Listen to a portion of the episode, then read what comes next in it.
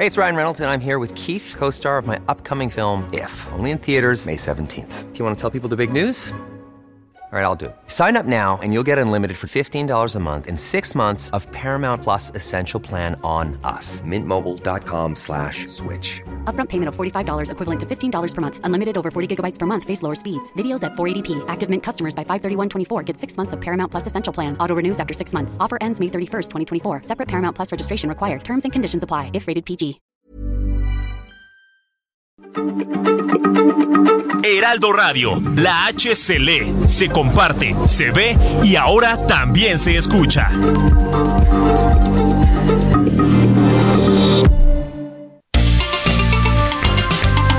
Heraldo Media Group presenta la información y el entretenimiento que usted necesita para estar enterado también en su descanso. Alejandro Sánchez y el informativo Heraldo fin de semana. Por el Heraldo Radio, con la H que sí suena y ahora también se escucha.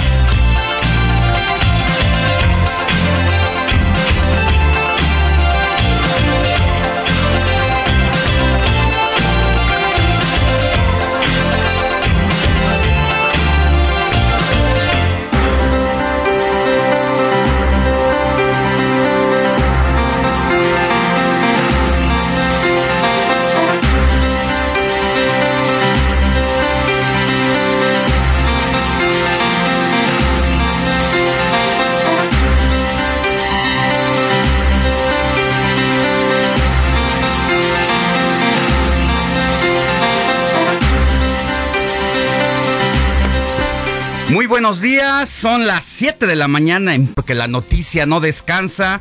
Estamos en el informativo de fin de semana del Heraldo Radio. Yo soy Alejandro Sánchez y junto con un equipo de colaboradores que trabaja desde anoche y durante toda la madrugada le vengo a informar. Hay noticias relevantes sucedidas en las últimas horas a nivel nacional e internacional en este domingo 4 de septiembre de 2022. Estamos transmitiendo en vivo desde Insurgente Sur 1271 en la Torre Carrachi al sur de la Ciudad de México. Moni Reyes, muy buenos días, ¿cómo estás? Hola Alex, ¿qué tal? Muy buenos días amigos, Robert y todo el gran equipo. Es un gusto y un placer este dominguito amanecer con ustedes y sobre todo que les tenemos información, entrevistas, comentarios, sugerencias, música efemérides, santorales, todo lo necesario para estar en camita, si es que aún no, no se levantan, prender la radio, sintonizarnos a través también de internet www.elheraldodemexico.com.mx y entonces sí, ponerse al día mi querido Alex y si van o van a trabajar como nosotros, que nos Aquí los estamos acompañando Claro también, sí. nosotros a ellos o ellas, A nosotros. gente trabajadora que ya está rifándosela desde la mañana sin importar el día, como bien dices, como nosotros. Querido Robert, muy buenos días. Muy buenos días, Alex, Moni y a todo nuestro auditorio. Ya arrancamos con el informativo fin de semana y ahora esperamos que se pongan en contacto con nosotros a través de nuestro número de WhatsApp, que es el 55 91 63 51 19. Para recibir todas sus preguntas, todos sus saludos, sus felicitaciones y denuncias ciudadanas, porque somos el enlace con la autoridad correspondiente. Así es, esa es parte de nuestra labor, esa es parte del periodismo, el servicio social por sobre todas las cosas y aquí en sábado y domingo en el informativo de fin de semana, eso es una de las cosas más importantes por las que trabajamos para usted.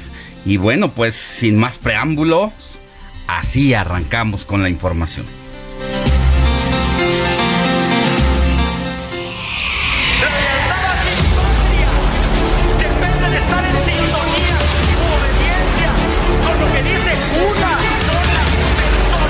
Qué creen? Me equivoqué, porque hice propuestas, pero ya una vez que propuse, ya por el cargo o porque cambiaron de parecer, ya no están pensando en el proyecto de transformación ¡Oh, la mano izquierda que explota por parte de Yaquinaba. Zacatecas es una joya del mundo en la manera que todo el mundo quiere venir acá a visitar. Estamos ya en 13.550 litros por segundo a 1.500 litros de la meta. Y el convenio que firmamos hoy no solo es el conocimiento, lo que hemos aprendido al frente del gobierno de la ciudad para ponerlo a disposición del gobierno de Baja California y de sus habitantes,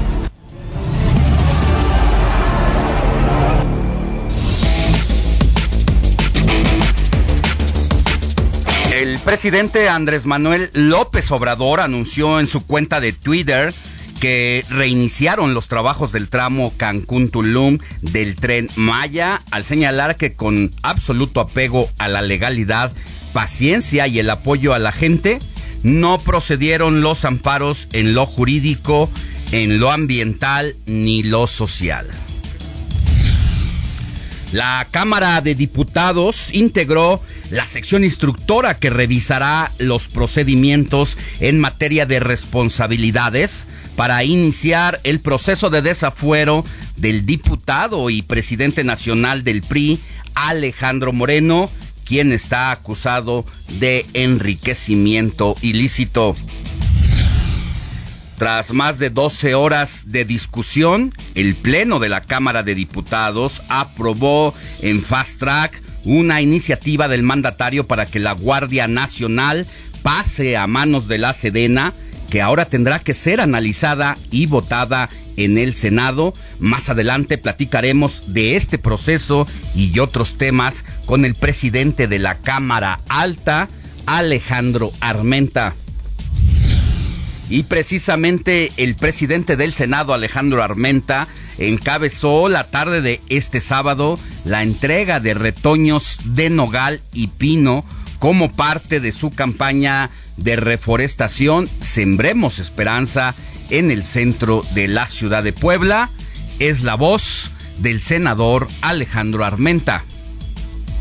La amistad siempre tiene que estar verde. Esto lo llevo haciendo 26 años, pero ahora sembré nogales y los estamos entregando. Cuídenlo para que podamos tener más nuestras para los chiles Miren esta recomendación, aquí está lo que se tiene que hacer y aquí está el ciclo del nogal, el ciclo del nogal. Mire, aunque las anécdotas muchas veces de las familias que se pelean por los terrenos de los abuelos suele convertirse en un chiste que incluso hasta arranca carcajadas, la realidad es que se trata de un problema que en la vida real ocurre con frecuencia. Por eso, septiembre es conocido como el mes del testamento para ayudar a que estos problemas y otros graves no ocurran con frecuencia. Más adelante platicaremos de todos estos detalles con el abogado Juan Carlos Cárdenas, quien nos dará toda la información de este beneficio, quién puede recurrir a él y cómo hacerlo. Debido a la creciente violencia que se vive en Zacatecas, el embajador de Estados Unidos en México, Ken Salazar, llamó a sus connacionales a no viajar a esta entidad y ofreció apoyo en materia de seguridad al gobernador de aquella entidad, David, David Monreal. Así es, así como lo está escuchando, Estados Unidos ofrece apoyo a México, en este caso al gobierno de Zacatecas que se encuentra en llamas, para ayudarle en la lucha contra el crimen organizado. Esta es la voz del embajador estadounidense. Zacatecas es una joya del mundo en la manera que todo el mundo quiere venir acá a visitar. Entonces, entre más seguro, más se abren las puertas a que vengan más personas a visitar a este gran estado. Y segundamente, y esto lo conozco por el nivel nacional, que cuando hay inseguridad sí se enfría la inversión. La delincuencia en el país sigue sin freno y llega a afectarnos directamente a nuestra cartera. Por eso más adelante hablaremos con José Manuel Arteaga, periodista de finanzas y editor de la sección Mercados del Heraldo de México para conocer cómo es que los delincuentes hackean de forma habitual las tarjetas de crédito y para que aprenda uno a protegerse para no ser víctima de cualquier fraude con la tarjeta de plástico. Y en temas de la capital, un tren de la línea 6 del metro se descarriló cuando realizaba una maniobra de cambio de vía de la estación Martín Carrera sin que se haya, por fortuna, registrado alguna persona afectada por este incidente que, sin embargo, obligó a suspender el servicio por casi una hora. Siguen las broncas en el metro. Esta administración, pues parece que va a ser recordada por el desastre de todo lo que pasa en el sistema de transporte colectivo metro en todas sus líneas. No se salva ninguna, desde la más nueva de la línea 1 hasta la más, desde la más vieja que es la línea 1 hasta la línea más nueva que fue la línea 12, que ya sabe usted, vino el colapso, pues ahí están todos estos incidentes y accidentes en gran medida se dice por falta de mantenimiento. Y al presentar la conferencia Políticas Públicas Exitosas en el Gobierno en la ciudad de Tijuana, la jefa de gobierno de la Ciudad de México, Claudia Sheinbaum, afirmó que su administración se ha dedicado a abrir derechos, lo que cierra la puerta de la corrupción cuya fórmula más importante es la austeridad republicana. Y bueno, pues siguen las corcholatas del presidente yendo y viniendo a todo el país con el disfraz de ir en temas de trabajo, pues están en campaña pues de cara al proceso interno de Moreno por la presidencia de Morena por la presidencia de la República el próximo 2024. Y mire, el 4 de septiembre, o sea, hoy, se celebra el Día Mundial de la Salud Sexual, con la finalidad de hacer conciencia a la población acerca de la promoción de los derechos sexuales, la diversidad sexual, así como la salud sexual y reproductiva de una manera placentera. Más adelante charlaremos con la sexóloga Denise Flores sobre este tema. En temas internacionales, el presidente de, Ucrania, Volodymyr Zelensky, externó su esperanza de tener relaciones cercanas con el primer ministro británico que sustituya este martes a Boris Johnson, al tiempo que agradeció a este por el apoyo ante la guerra en su país que ya cumple siete meses. La Comisión Nacional de Sanidad de China anunció este domingo la detección de 384 nuevos casos positivos de COVID-19 en las últimas 24 horas, de los cuales 314 fueron por contagio local, con lo que el país asiático registra 6.189 casos activos, 29 de ellos de gravedad. La Oficina de Aduanas y Protección Fronteriza en Estados Unidos informó que ocho migrantes murieron ahogados esta semana al intentar cruzar el río Bravo que separa México de Estados Unidos y cuyo nivel ha crecido en las últimas semanas tras fuertes lluvias.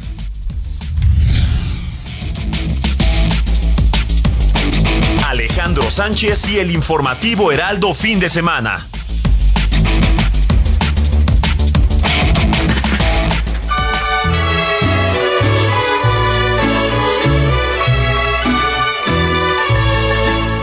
Estas son las mañanitas que cantaba el rey David.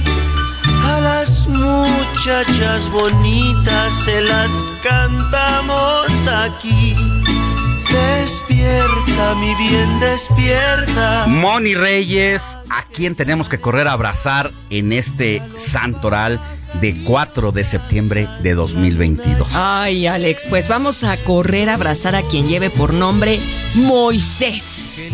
Moisés. Moisés. Hoy es día de Moisés. Conozco es- varios Moisés. Es una larga historia, ahorita se las platico, pero, pero vamos a abrazar a Moisés, a Marcelo.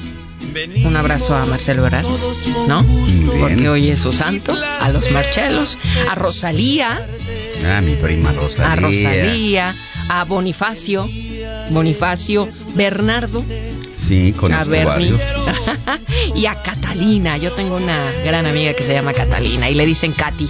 Pues es, estos nombres que das hoy son Hoy sí. de los más conocidos en paquete como los estás dando respecto a otros días. Ay, sí, ¿verdad, Robert? Que luego andamos sufriendo. Exactamente, Moisés, de repente son nombres que nunca hemos visto. o que- O que no hemos oído, ¿no? Sí, en, en la ciudad generalmente no los escuchamos tan común, Exactamente. pero hay otros lugares muy recónditos del país que, que seguramente Así así, les es. ponen. Y tienen unos apellidos divinos luego esos nombres, ¿eh? También, ¿no? También rimbombantes. De, de novela. Sí, bueno, pues vamos a comenzar a platicarles la historia de Moisés. Les pido que cierren sus ojitos, que se imaginen ese pasado dos mil años antes y vamos a comenzar. El calendario recuerda hoy a San Moisés, el libertador del pueblo de Israel. La historia de Moisés es quizá uno de los relatos más célebres del segundo libro de la Biblia. Según el libro del Éxodo, Egipto era gobernado entonces por un faraón tirano que ordenó matar a todos los niños hebreos que nacieran, huyendo de la persecución de los soldados por las casas del pueblo.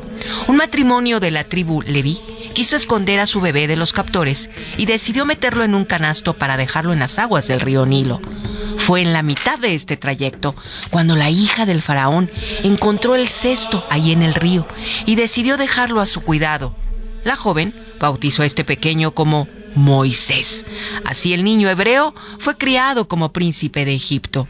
Años más tarde, el joven presenció como un soldado fustigaba a un trabajador israelita. En un intento por defenderlo, el príncipe, o sea Moisés, hirió al egipcio. Tuvo que fugarse y esta fuga lo llevó a esconderse al desierto, donde convivió durante siete años en los que conoció a Séfora, a su esposa, y donde experimentó por primera vez la fe religiosa. Mientras cuidaba de su rebaño, vio arder un matorral de espinas y una voz que anunciaba su misión diciéndole, Soy el Dios de Abraham, de Isaac y de Jacob. He oído las lamentaciones de mi pueblo de Israel y he dispuesto bajar a ayudarlos. He dispuesto liberarlos de la esclavitud de Egipto. Así, portando su bastón, Moisés se presentó ante el faraón para pedirle, por orden de Yahvé, que liberara al pueblo. Sin embargo, el monarca no cedió a sus palabras y dispuso trabajos aún más duros a los israelitas, quienes clamaron a Dios para que los ayudara.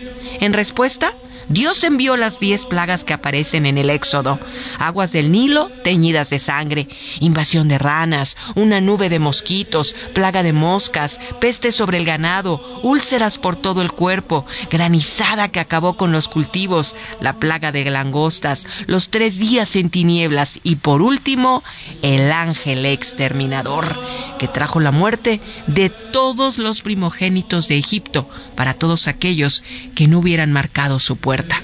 Tras largos días de viaje por el desierto y cruzar las aguas del Mar Rojo, Moisés llevó a su pueblo al monte Sinaí, donde Yahvé les mostró los diez mandamientos, o sea, la ley para regir la vida del pueblo elegido.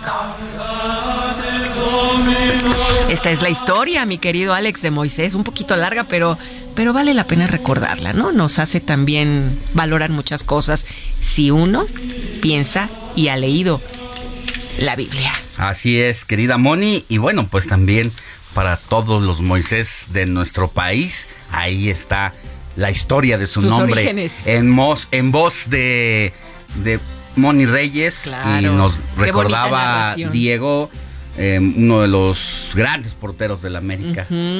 Moisés Muñoz.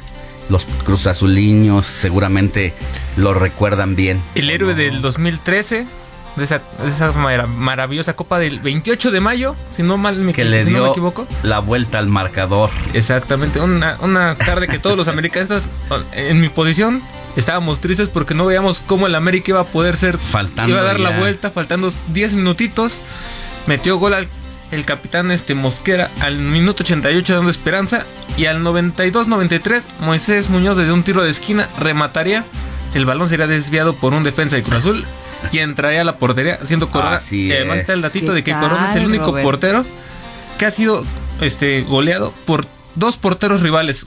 El Conejo Pérez le ha metido dos goles y Moisés Muñoz uno. Mira, Bien, mira nada es, el, es el goleador, el goleador de porteros, ¿no? el, el portero goleado. El portero goleado. Yo le mando saludos dicho. hasta Chiapas a Moisés Arriola, un gran amigo, también un periodista muy conocido por esos lugares, y un abrazo porque nos está escuchando en este momento. Dice, qué bonita historia, Mónica, la de Moisés. Muy bien. Moisés el Libertador. Bueno, pues ahora sí, pasamos a otros Mira, asuntos, Alex. y antes de pasar a otros asuntos, ya decíamos que hoy, 4 de septiembre, pues es Día Mundial de la Salud Sexual. Eh, es una iniciativa promovida por la Asociación Mundial para la Salud Sexual desde el año 2010 y la finalidad de esta efeméride es hacer conciencia a la población acerca de la promoción de todos los derechos sexuales, la diversidad sexual, así como la salud sexual y reproductiva de una manera placentera, sin discriminación o riesgos. Asimismo, se trata de divulgar información acerca de los factores de riesgo, enfermedades de transmisión sexual y contagios, así como las precauciones pertinentes para una vida sexual saludable. Y pues más adelante vamos a hablar con una especialista que nos hable de todos estos estos temas. Y por lo pronto, cuando son las 7 de la mañana con 20 minutos, mandamos saludos a todo el país donde nos escuchan a través de las distintas frecuencias radiofónicas como es el estado de Jalisco allá en Guadalajara a través del 100.3 de FM, Monterrey por el 99.7 de FM, Ciudad de México 98.5, Oaxaca 97.7 de FM, La Laguna 104.3 en Tehuantepec, también allá en Oaxaca, nos escuchan por el 98.1, Tampico, Tamaulipas, 92.5 de FM, Tijuana, 1700 de AM, Tuxtla Gutiérrez, Chiapas, 88.3, pero también, Moni, nos escuchan del otro lado de la frontera, allá en los Estados Unidos, a través de... La cadena Now Media Radio, eh, esto es en San Antonio a través del 1520 de AM, en Chicago en el 102.9 FM, en McAllen 91.7 y Brownsville 93.5. Así es que amigos, muchas gracias. Y ya tenemos saludos, Alex, ¿quieres que los lea o al ratito vamos? A ver, de una vez, de Vamos, una de vez. una vez. Pues mira, nos escriben desde Monterrey, Nuevo León. Dice, muy buenos días, Alex, Moni. Saludos desde mi trabajo. Los escucho todos los fines de semana. Son mi dulce compañía. Atentamente, señora Vicky. Ay, Vicky, muchas Un gracias. abrazo, doña Vicky. Y fíjate que Juan Carlos Martínez nos dice saludos, bendiciones a Moni, a Alex Roberts, Roberts y todo el equipo. Suerte, suerte para este domingo. Y por otro lado, desde Iztapalapa para el mundo, que eso me fascina, a ver cuándo nos pone a Los Ángeles Azules nuestro buen Héctor Vieira. Alex Rodríguez dice, muy buenos días amigos, Heraldo Radio, Moni, Tocayo Alex. Excelente día para todos. Aquí seguimos pendientes de su programa Abrazos desde Iztapalapa. Y Neftali Racín, también desde Iztapalapa, nos escribe y nos dice, no me pierdo junto a mi mami de 90 años cada fin de semana.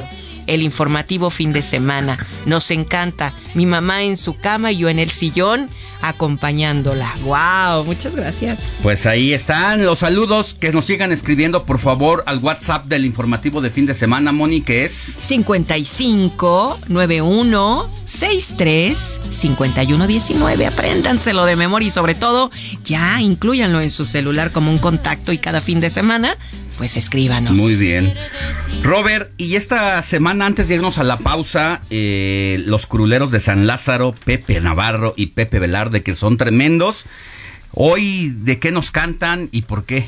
Pues mira, Alex, hoy Pepe Navarro y Pepe Velarde, nos, para empezar, si les gusta la salsa, hoy es el mero día porque justamente hicieron una parodia de la canción Fabricando Fantasías de Tito Nieves, con la, la buena temática de lo que sucedió esta semana del informe de López Obrador, donde empezó a dar sus noticias de cómo ve todo, todo México como normalidad, como si todos estuviéramos este, viviendo A bien. ver, escuchemos a Pepe Navarro.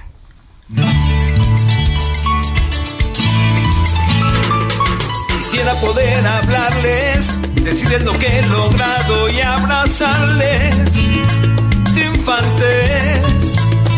Que ya todo fueran risas no maquillarles datos ni cifras todos los días. Quisiera que pudieran ver lo que imagino. Quería un país que me adorara y bien bonito. Vivo en mi mundo de mentiras y inventando fantasías para no aceptar que de pronto si la riego vivo mal gastando en obras para pasar a la historia. Pero el desastre donde quiera está presente. Está bien difícil esto de ser presidente. Las promesas La noticia no descansa. Usted necesita estar bien informado también el fin de semana. Esto es Informativo El Heraldo Fin de Semana. Regresamos.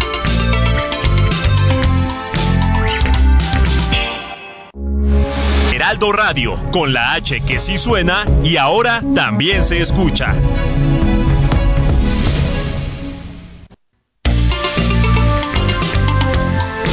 Siga en sintonía con la noticia.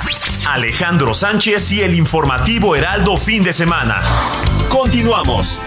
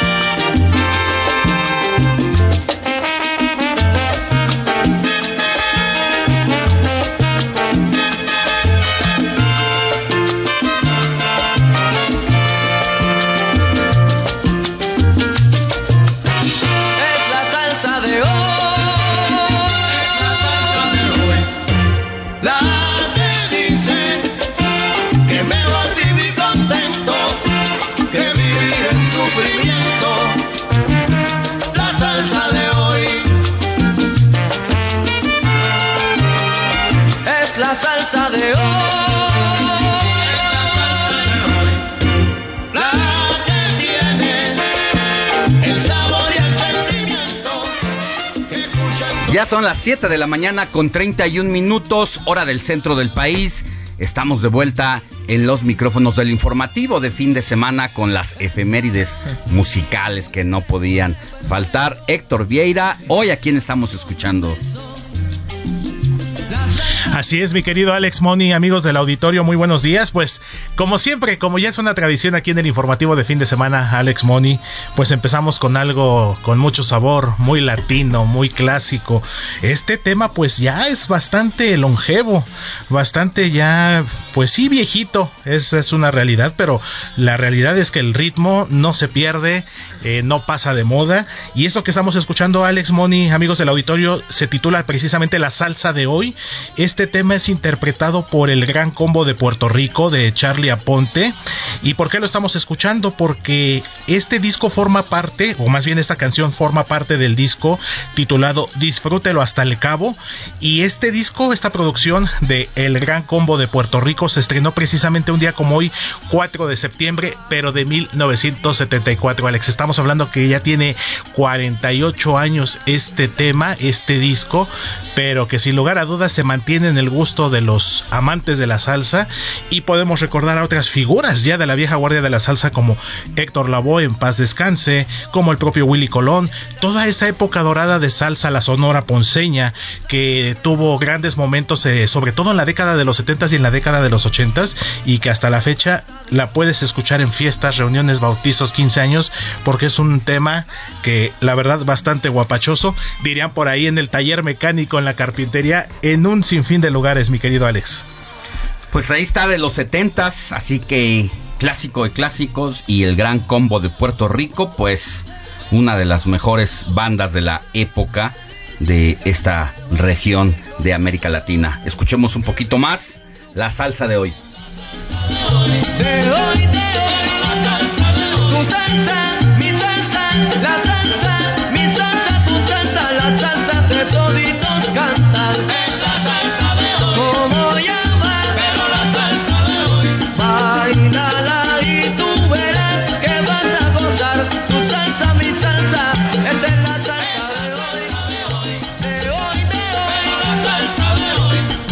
7 de la mañana con 34 minutos, hora del centro del país. Vámonos a la información. El presidente Andrés Manuel López Obrador habló después de su informe de gobierno, de su cuarto año de actividades al frente del Ejecutivo mexicano. Y bueno, luego de recibir diversas críticas de parte de especialistas en todas las materias, tanto seguridad como economía, porque decían que eran cifras alegres del presidente que solamente existían en su cabeza, o bien que fue un resumen de resultados, no del último año, sino de los últimos cuatro años, y que al presentarlo, al presentarlos así, como si fuera un resultado de un año de labores, que era el cuarto informe de gobierno, pues parecía rimbombante. Ahora el presidente pues asegura que en los dos años de gobierno que le quedan nos va a ir mejor a todos debido a que su administración está trabajando para ello. Escuchemos a Iván Saldaña. Alex, buenos días. El presidente Andrés Manuel López Obrador aseguró ayer que en los últimos dos años de su gobierno nos va a ir mejor a todos, pues su administración seguirá trabajando para ello. De gira por el sureste mexicano para supervisar de manera privada la construcción del tren Maya y otras obras de infraestructura, el mandatario federal fue cuestionado por la prensa sobre qué le espera al país en la última recta de su sexenio. Así contestó. Se- Señor presidente, ¿qué nos espera en los últimos dos, dos años de gobierno de su presidencia? Vamos a seguir trabajando por el pueblo y nos va a ir mejor a todos. Gracias.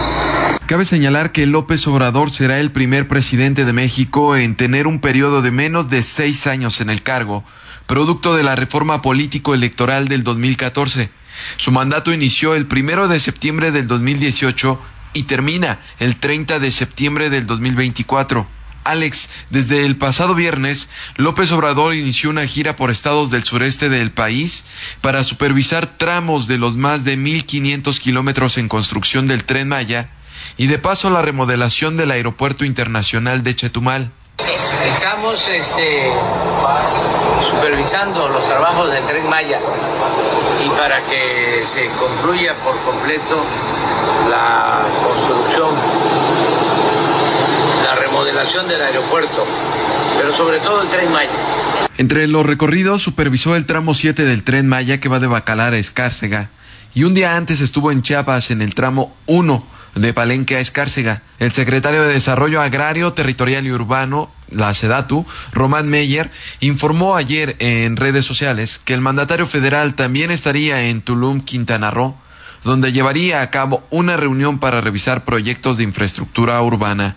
Alex, se prevé que el presidente López Obrador regrese esta misma tarde a la Ciudad de México. Mi información esta mañana.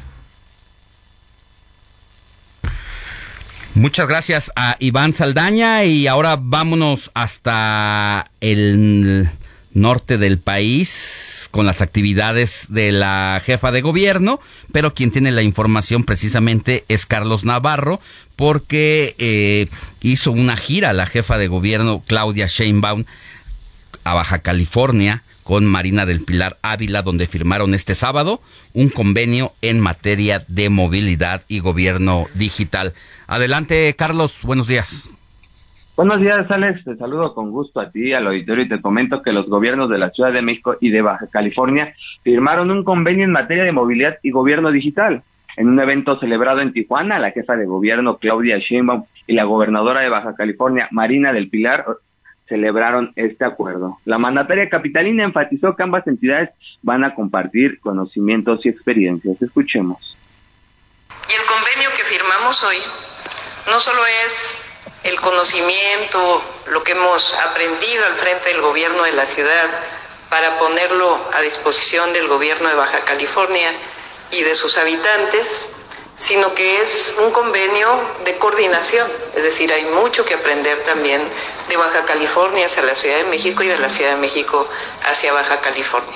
No es de un lado para el otro, sino es realmente una coordinación y una integración y un aprendizaje de las políticas que se desarrollan en estas dos grandes entidades.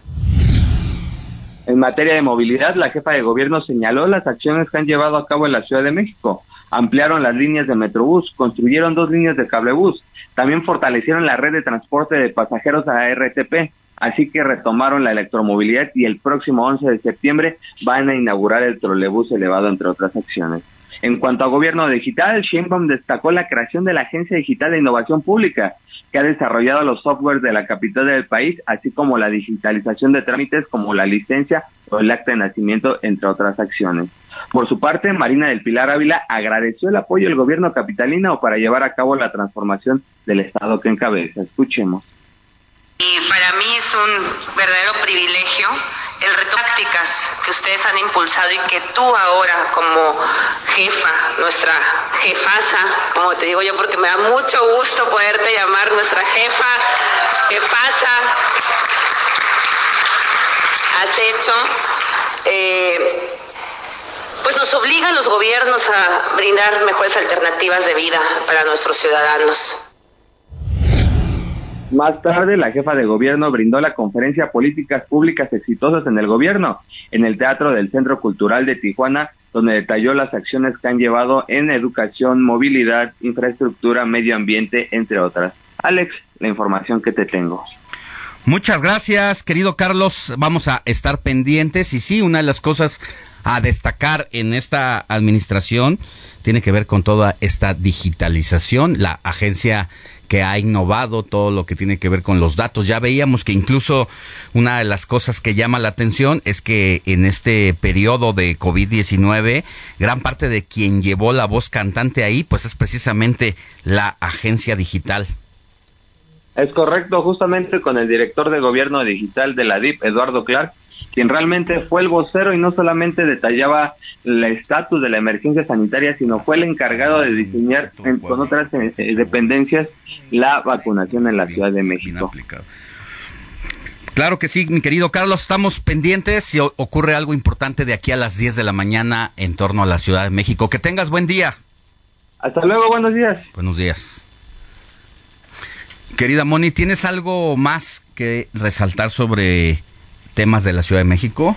Así es, así es. Vamos a seguir platicando de Claudia Sheinbaum, porque fíjate que ella comenta que en el gobierno de la ciudad eh, nos hemos dedicado a abrir derechos. Se- se- si se cierra la puerta de la corrupción, pues se abren los grandes derechos. La fórmula más importante, dijo, es la austeridad republicana y acabar con la corrupción. Además, puntualizó eh, Claudia Sheinbaum al presentar la conferencia Políticas Públicas Exitosas en el Gobierno, esto en el Teatro del Centro Cultural Tijuana de Baja California. Aquí la mandataria capitalina dijo que está por cumplir su cuarto año de gobierno y bueno, pues somos un gobierno de la cuarta transformación en donde hay principios fundamentales que guían la vida pública de México.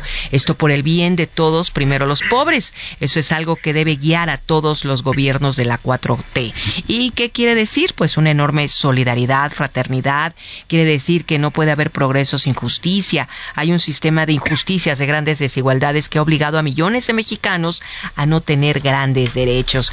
Reiteró también que el gobierno que se encabeza tiene que ver con los principios, con principios que han gobernado la ciudad.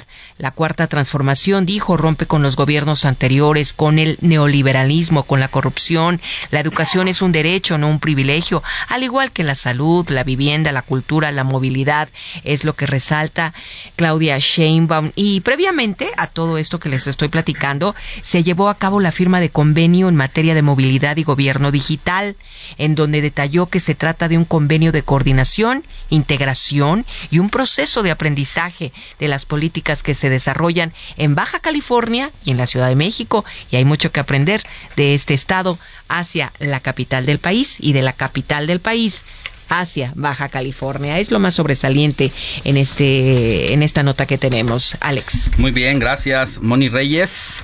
Y ahora vámonos con otra información, un poco más ligera porque la banda MS, si la ubica usted, que es Ujú. esta banda estilo sinaloense que ha pegado durísimo, ahí está, que está al fondo. Bueno, pues la banda MS en la UNAM, Robert.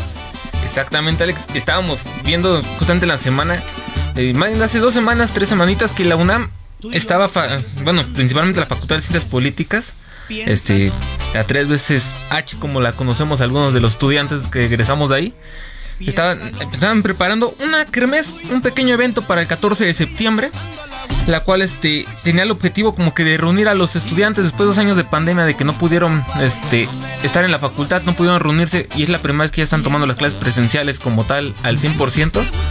Que van a hacer un evento nada más para llevar a cabo una reunión entre los estudiantes, el- los profesores y entre broma y broma empezaron a hacer la invitación a la banda MS para ver si podía acudir al- a la facultad a presentarse.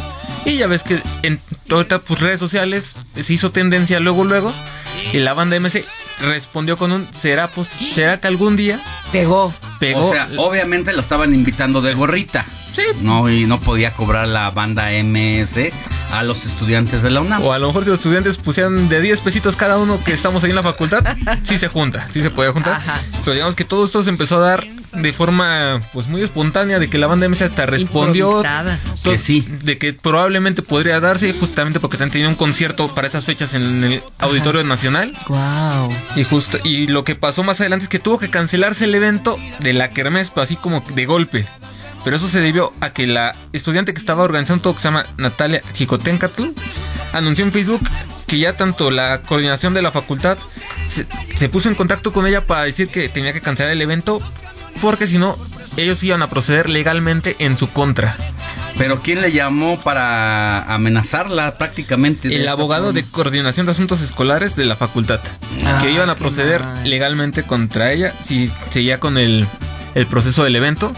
Y mira, aquí lo que habían este, dicho la facultad, digamos que la, la escuela, la institución no podrá convertirse en un salón de fiestas y además para eventos de gran man- de gran magnitud que la facu- que ninguna institución o bueno en este caso ninguna facultad había llevado este tipo de eventos y que estaban prohibidos por parte de la escuela y aquí donde ven, este, decimos, pues, este, pues la facultad, bueno, esto no queda aquí porque la, este estudiante dijo que esto no va a quedar, que yo, ella, es que quitando la facultad, va a tratar de llevar este evento, esta kermés, este, para los alumnos, para los estudiantes, porque sé que es una forma de que todos este, pue- puedan convivir después de dos años en los que varios ni siquiera conocieron la facultad, entre ellos mi hermano, te puedo poner el ejemplo de mi hermano que entró, estuvo medio semestre y lo mandaron a su casa y apenas ahorita está otra vez regresando y conociendo pues todos los edificios de la facultad.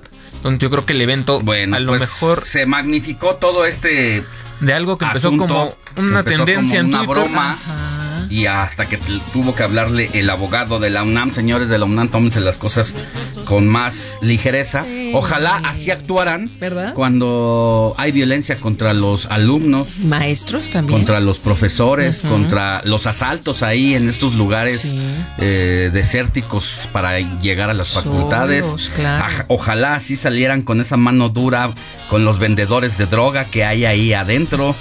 Se trata de una kermés. Y de además la una banda tan reconocida aceptó por, por la tendencia que dice Sí, Robert. Yo sí, ya había sí, leído esa nota. Llévensela, llévensela más ligera. Y, y inclusive ya era todo un acontecimiento grande, Robert, lo que se estaba planeando y ahora sorprende esto con Sí, la chica que y había era un evento muy grande porque como te digo, antes estaba planeado solamente para alumnos de la facultad, puede ser extendido a toda la a todos los alumnos de la UNAM, Facultad de Psicología, Claro. Facultad este PES Aragón, varios estaban este, directamente apuntados para participar en este evento. Y fue algo que justamente de ser algo una kermés este pues familiar escolar pues para la convivencia de los alumnos se, Se hizo para toda la más- universidad.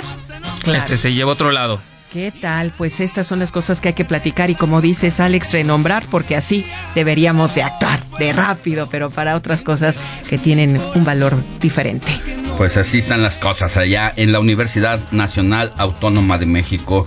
Tenemos más mensajitos, el WhatsApp, Moni Reyes. Vamos a dar el WhatsApp 5591 63 51 19. 5591 63 51 19. Y aquí tenemos lo siguiente: nos dicen, Hola Moni, Alex, los sintonizo todos los fines de semana. ¿Desde dónde crees, Alex? ¿Desde, Desde dónde crees? Desde Estados Unidos. Desde Guatemala. Ah. Aunque no siempre escribo por acá, por acá a veces los veo por el Heraldo, eh, www.elheraldodemexico.com.mx y lo sigo a través de Twitter y por Now Media, arroba Now Media. Mi nombre es Ricardo, muchas gracias, saludos a Guatemala. Y también tenemos eh, otro mensajito, muy buenos días, todos los sábados los escucho y domingos desde Tampico. Saludos, por favor, saluden a mi familia, a mi esposa Jennifer, a mi hija Salma y Salma Sofía y gracias, saludos porque nos informamos todos los fines de semana de una manera sencilla y con buen humor. Ay, mira, esas sonrisas, Alex, tuyas, les gusta que estemos relajados, ¿no? sí. Sobre todo, sobre todo esto. Bueno, las noticias luego hay son. mucha información, hay información que no quisiéramos dar. Claro. Bueno, pues también tenemos que mostrar la otra cara de la moneda, como pues las info- la información ligera, la información del entretenimiento también. Todo es información. Las efemérides musicales. Mira. Eso no dejamos de hacerlo. Las tres funciones de la radio, siempre lo digo y lo digo a los alumnos, lo digo a los compañeros, eh, me lo digo a mí misma, es informar, qué es lo que estamos cumpliendo, qué estamos haciendo, educar, que básicamente es lo que tratamos los medios de comunicación en toda la población, y entretener, porque también hay que tomar la vida con optimismo y con sentido del humor. Y esas son las funciones que se cumplen en el informativo fin de semana. Así es, mi querida Moni, son las 7 de la mañana con 50 minutos hora del centro del país. Vámonos a una información a Hidalgo, porque ya se registró el primer caso de viruela allá en la entidad. La Secretaría de Salud de Hidalgo confirmó que se detectó el primer caso de viruela del mono en el estado, el cual se trató de un paciente que no había viajado previamente, por lo que únicamente presentó los síntomas relacionados con la enfermedad. El titular de la Secretaría de Salud Estatal, Alejandro Efraín Benítez Herrera, informó que esta persona en primera instancia acudió a un médico particular al presentar los síntomas de la enfermedad y posteriormente fue trasladado a los servicios de salud públicos. De acuerdo con el responsable del sector salud, se implementó el protocolo de aislamiento, aunado a que se emitió la alerta epidemiológica para conocer la situación en la que se encuentra el paciente y las personas con las que tuvo contacto. Agregó que se trata del tercer caso sospechoso de viruela símica que se ha presentado en la entidad, pero los dos anteriores han resultado negativos tras los estudios realizados en el Instituto Nacional de Referencia Epidemiológica. Asimismo, destacó que hasta el momento no se han destacado algún otro incidente sospechoso de viruela símica y por ello se mantiene el monitoreo permanente para conocer el alcance de esta enfermedad que se ha extendido por diferentes entidades del territorio nacional. Cabe destacar que la viruela del mono es una enfermedad originaria de la zona central y occidental de África, sin embargo, este año comenzó a extenderse por diferentes estados del país y por ello las autoridades sanitarias han solicitado mantener las medidas de bioseguridad como el uso permanente de cubrebocas, aplicación de agenda antibacterial y distanciamiento social. Es parte de la información que tenemos desde el estado de Hidalgo. Gracias, José Ignacio García, por tu información. Nosotros ya casi nos vamos a una pausa, pero antes nos escriben Moni Reyes Maru Guerrero. Maru Guerrero dice, hola Alex y a todo el equipo del informativo fin de semana. ¿Tendrán noticia de cómo obtener constancia de no adeudos de agua en la Ciudad de México? Estoy realmente preocupada por este acontecimiento. Pues claro, aquí tenemos la respuesta, mi Robert. Pues mira, el trámite se hace de la constancia de deudas, tiene un costo de 188 pesos, el cual puedes pagar en, al- en algunos bancos, que te indique la oficina de, este de, donde acudas. Este procedimiento se puede hacer también en línea en el sitio web este www.data.finanzas.cdmx.gov.mx Ahí se los repito www.data.finanzas.cdmx.gov.mx O sea, ahí in- ingreso. Exactamente, ahí puedes ingresar y te hace todo el, y Pero- hacer todo el trámite. pongo un mi, mi, mi cuenta Tu- del agua tu o cuenta del agua, tu, Tu dirección, tu nombre y te va a aparecer este, toda la información. Tiene que hacer un pago. Y, o también lo puedes hacer de manera presencial en el área de atención ciudadana y lo único que tienes que llevar es la identificación oficial vigente, los documentos que acrediten la, este, tu persona jurídica, el que algo que acredite que es el propietario, tu número de cuenta y el comprobante de pago. ¿Cómo sé cómo es mi folio del agua? Eh, Este, tu folio del agua, ahí viene en tu recibo, en tu recibo que viene de Conagua, ahí justamente vienen todos los datos que te van a solicitar, tanto desde tu número de, cu- tu, tu número de cuenta, tu clave, este, el nombre, tu domicilio, Domicilio. ahí en el, exactamente ahí en el, en el comprobante que te, que te llega, ahí está toda la información que te van a pedir para realizar este trámite. Y alguna duda, mejor ir en persona, ¿no? Yo haría eso. Sí, principal- tengo dudas. Mejor que me ayuden ahí. Y principalmente es lo más recomendable es ir en persona porque cosas que en Sí. internet puedes tener alguna duda y Todas mejor ahí todo te ahí. aclaran. Muy bien. Está en el centro de atención. Gracias, Robert. Muy bien, pues vámonos a una pausa y vamos a volver con más información. Ya está listo Jorge Mile con los deportes. Nos va a dar el resumen de esta jornada y de la imparable racha triunfadora de las Águilas del América.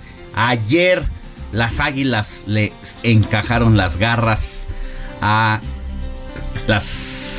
a los Tigres de Nuevo León 2-1 marcador y ya son siete partidos ganando de manera eh, imparable ya están en primer lugar de la tabla del fútbol mexicano pausa y volvemos con más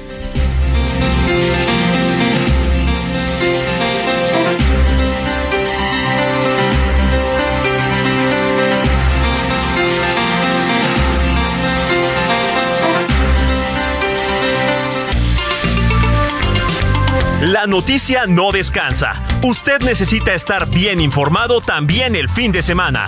Esto es Informativo El Heraldo Fin de Semana. Regresamos.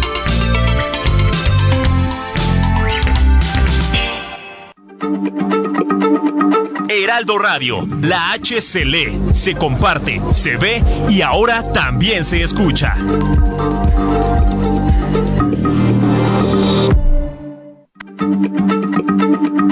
Heraldo Radio, la H se lee, se comparte, se ve y ahora también se escucha.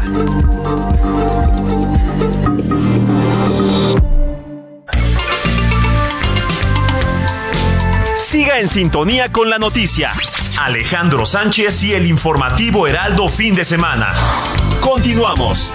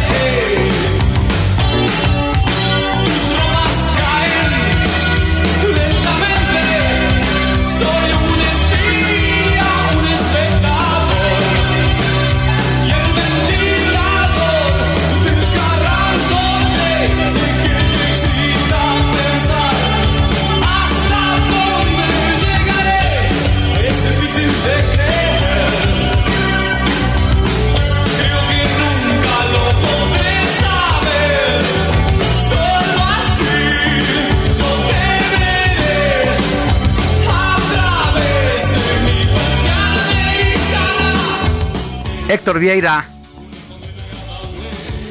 Pues, mi querido Alex Moni, amigos del auditorio, es que, hablar. es que casi casi ni presentación No, necesita no, ese no. rolón Me Uno remonto de a los- los claro. 80, mi época de de universidad. Totalmente, mi querida Moni. 1986 para ser exactos. Yo creo, Moni, Alex, hablar de Soda Stereo es hablar de uno de los grupos de rock en español más importantes de todos los tiempos, me atrevo a decirlo. Yo lo pondría a Gustavo Cerati en paz descanse con Soda Stereo, así como con Vicentico, a quien tuvimos hace poquito con los fabulosos Cadillacs.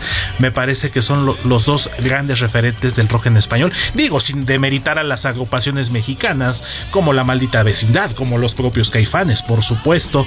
Eh, en España tuvimos a los Héroes del Silencio de la mano de Enrique Bumburi, pero Soda Stereo definitivamente es hablar de toda una época, toda una parafernalia alrededor de la obra y el legado de Gustavo Cerati. Y este tema que estamos escuchando, precisamente Persiana Americana, es uno de los más representativos, uno de los más icónicos. ¿Y por qué lo estamos escuchando, Alex Moni? Porque precisamente un día como hoy, eh, 4 de septiembre del año 2014, eh, pues a lo mejor se va a escuchar un poquito feo decirlo, pero se oficializó la muerte de Gustavo Cerati después del accidente cerebrovascular que sufrió el 15 de mayo del 2010 durante un concierto en Caracas, Venezuela, cuando promocionaba precisamente su disco Fuerza Natural. Fueron pues cuatro años y tres meses de estado de coma en los que lamentablemente pues ya ya no pudo despertar, ya no pudo eh, seguir pues como tal ya con una vida funcional.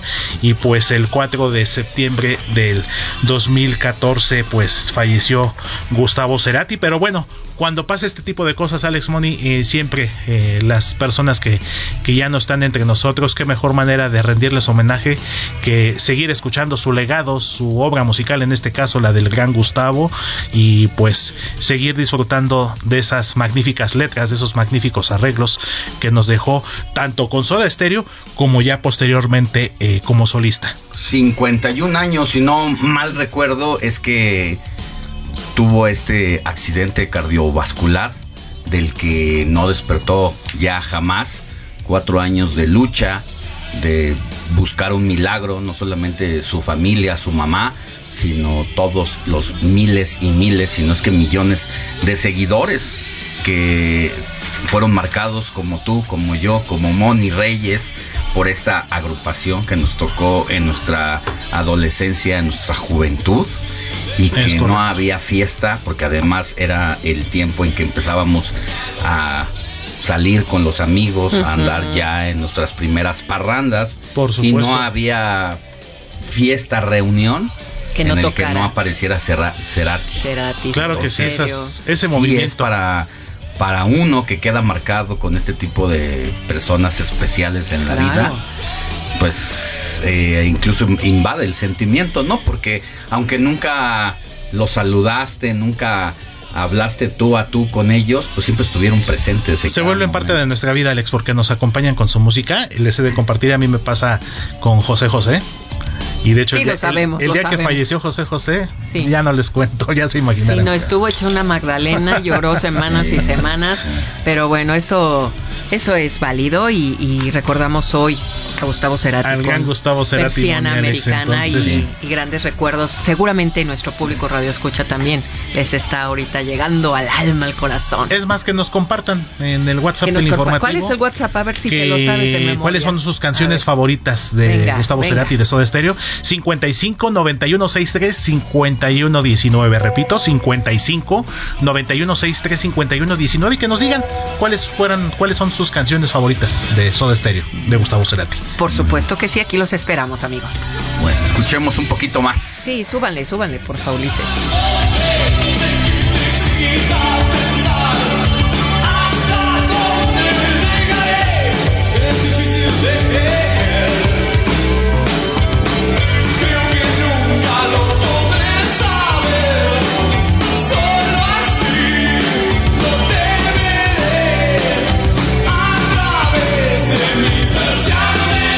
Alejandro Sánchez y el informativo Heraldo fin de semana.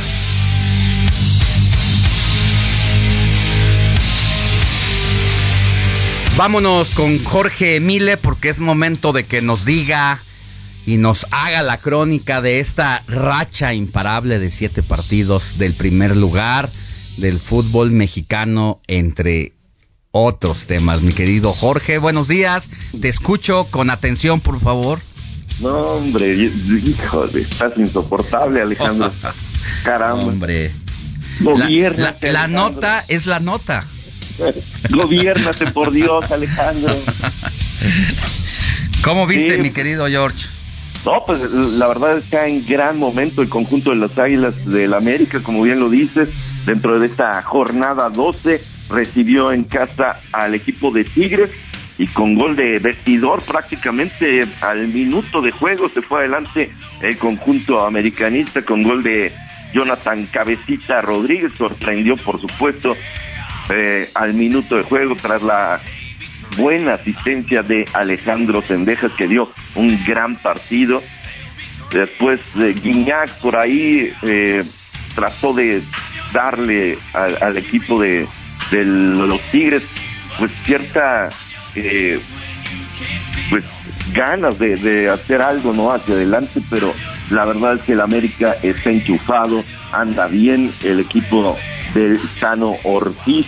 Así que después llegaría precisamente Sendejas que definió con un remate cruzado un muy buen gol para definir el 2 por 1 al final para el conjunto americanista. Y van a esta séptima victoria para las águilas que están en lo alto hasta arriba de la tabla son los superlíderes del torneo.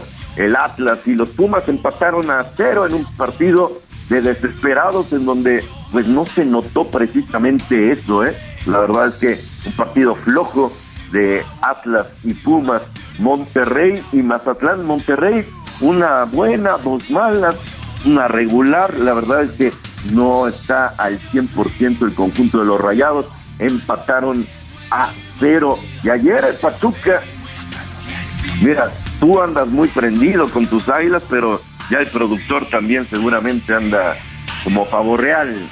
Seguramente, seguramente. Ayer, ayer en un buen partido, el conjunto de Pachuca vence 2 por 0 al Santos Laguna, que venía de verdad dando grandes partidos. Y ayer el conjunto de los Tuzos, allá en Tuzópolis, les ganó 2 por 0 eh, por parte del conjunto del Pachuca.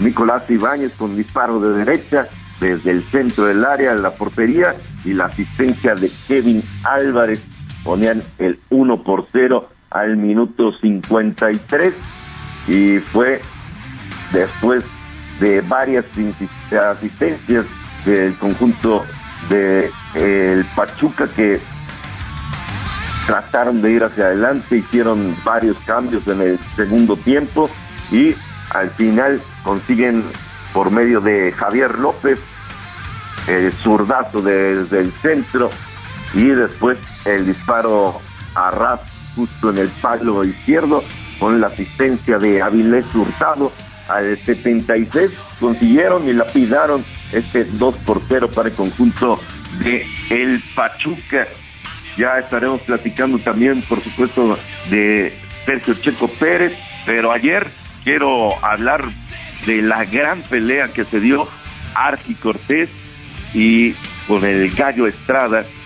La verdad es que fue una tremenda batalla, tiraron golpes en todo momento, una digna batalla entre dos mexicanos.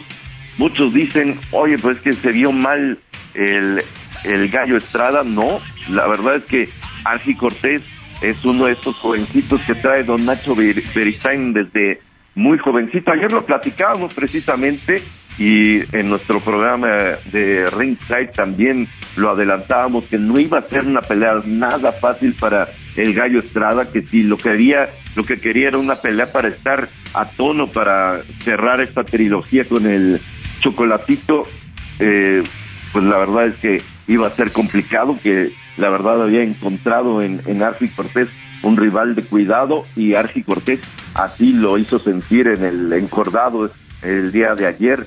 Y, al final es cierto que gana el Gallo Estrada, logra mandar a la lona Argi Cortés, pero la verdad es que luce complicado frente al Chocolatito González en lo que será esta trilogía entre México y Nicaragua, después de que nos regalaran eh, el año pasado, una gran pelea para mí, la pelea del año, y ahora se espera esta, este combate. Pero sí, el Gallo Estrada ganó con los dientes, ¿eh? apenitas, con el cuchillo entre los dientes, así ganó el Gallo Estrada. Una gran, gran pelea de box. No la vi, la voy a, a retomar para echármela ratito en un, en un, en una sentada. Vale muchísimo la pena, ¿eh? Vale muchísimo la pena. La, la gente que no la vio, de verdad, búsquenla porque fue una gran, gran batalla de boxeo entre dos mexicanos. Muy bien. Muchas gracias, querido Jorge Mille. Te mando un abrazo y nos escuchamos la siguiente. Y, y gobiernate, por favor. Qué buen día. Hasta pronto. Estés muy bien.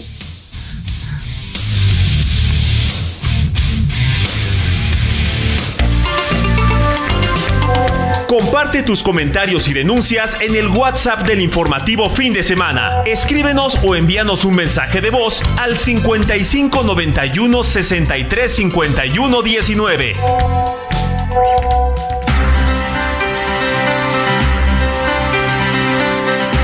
Ya son las 8 de la mañana con 16 minutos hora del centro del país. Mire, ayer ya de mañana y después de unas buenas horas, casi más de 12 horas de trabajo, allá en San Lázaro, los diputados aprobaron pues en un día, o como dice la oposición, en fast track, que el ejército controle a la Guardia Nacional y la oposición advierte que va a ir a la Corte.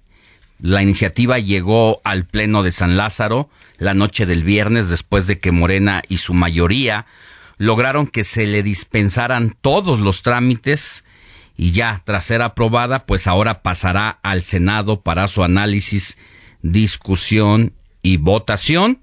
Sí, fueron 12 horas de trabajo ahí en San Lázaro para que esta reforma del presidente López Obrador deje eh, de estar bajo el mando de la Secretaría de Seguridad y Protección Ciudadana y en su defecto pase a formar parte de la Secretaría de la Defensa Nacional.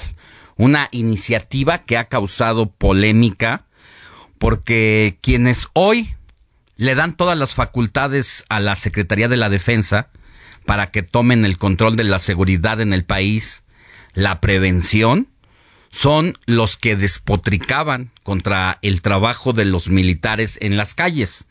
Es decir, que como oposición nunca estuvieron de acuerdo. De hecho, fue una de las principales promesas de campaña del presidente López Obrador y que incluso tras haber asumido como jefe del Ejecutivo, lo primero que dijo es que iba a regresar a los militares a sus cuarteles porque no tenía nada que hacer en la calle, sobre todo porque podrían ser y eran los principales violadores de derechos humanos en el país.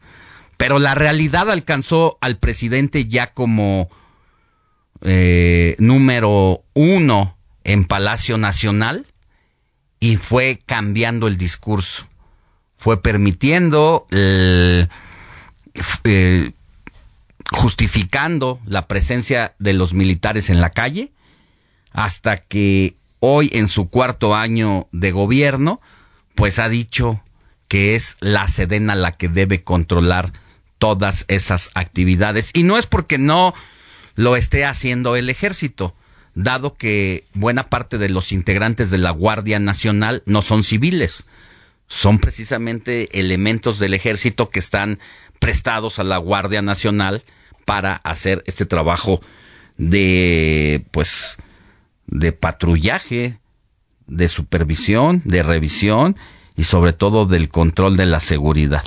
Sucede que en los municipios y en los estados, las policías pues están ante una incompetencia y debilitadas frente al crimen organizado, que en los últimos años pues se volvió más poderosa la delincuencia organizada que los propios cuerpos de seguridad y es por eso que hoy López Obrador, pues tiene que comerse sus palabras como líder opositor para meterle reversa e ir más allá incluso que el propio presidente Enrique Peña Nieto. Y ahora pues la realidad es esta, donde la Cámara de Diputados ha aprobado esta situación. Quiero decirle que en medio de todo esto que le estoy platicando y en esta larga discusión durante la noche y madrugada de ayer, pues también llamó la atención el papel que jugó el Partido Revolucionario Institucional allá en San Lázaro, porque en medio de esta discusión también se conformó la sección instructora que va a tratar el desafuero de Alejandro Moreno, Alito, quien es el presidente del PRI y diputado por ese partido, quien está acusado por la Fiscalía General del Estado de Campeche de presunto enriquecimiento ilícito. Y en medio de toda esta confrontación, el PRI no se mostró con las agallas que dice Alito que tiene el partido para enfrentar las reformas para militarizar el país. Los mariachis callaron, diría la canción, y no solo eso, sino tampoco presentaron reservas para contradecir el proyecto del presidente López Obrador. Entonces aquí, este juego de Alito, pues hace suponer que algo está negociando. Si mostrar esta debilidad frente a el partido Morena y el proyecto del presidente López Obrador, está salvar su, su pellejo. De ser así, estamos ante el secuestro de un instituto político por parte de un líder en donde solamente está viendo por él y no por los intereses de la nación. Sobre todo porque ya tenía una decisión muy clara en torno a lo que representaba el proyecto de darle a la Sedena todas las facultades para controlar la Guardia Nacional. Bueno, pues dicho todo esto, ahora el Senado de la República es quien tendrá la tarea de sacar adelante, en este caso el partido de Morena y sus aliados del PT y del Partido Verde, sacar adelante el proyecto que ha aprobado la Cámara de Diputados. Y por eso agradecemos que esté con nosotros en el informativo de fin de semana Alejandro Armenta, diputado, de, senador del de, Partido Morena y ahora presidente de la mesa directiva del Senado de la República. Senador Armenta, muy buenos días, gracias por estar con nosotros. Buenos días, Alejandro, gracias al informativo Heraldo de fin de semana, excelente domingo para tu audiencia, estoy atento a la orden. Bueno, pues son muchos temas, nosotros casi nos vamos a ir a una pausa, pero vamos a retomar la llamada, pero quiero empezar Adelante. con este tema de ya aprobado este proyecto de la militarización o del control, como se le quiera llamar, de la Guardia Nacional por parte de la Sedena, ¿qué sigue en el Senado de la República?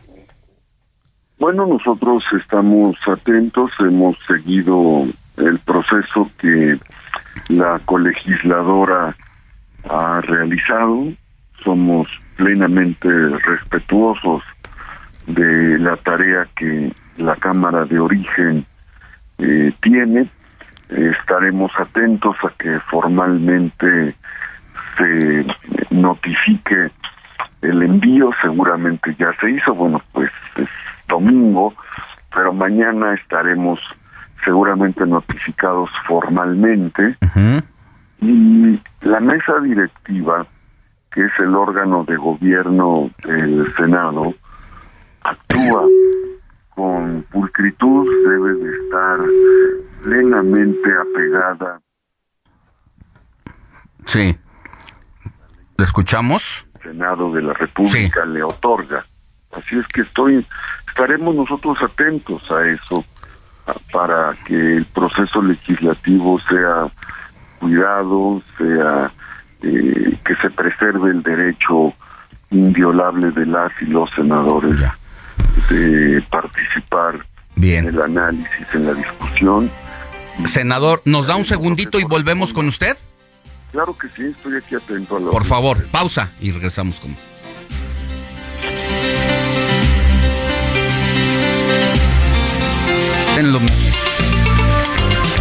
la noticia no descansa. Usted necesita estar bien informado también el fin de semana. Esto es Informativo L. It's that time of the year. Your vacation is coming up. You can already hear the beach waves, feel the warm breeze, relax and think about work. You really, really want it all to work out while you're away. Monday.com gives you and the team that peace of mind. When all work is on one platform and everyone's in sync, things just flow wherever you are. Tap the banner to go to Monday.com.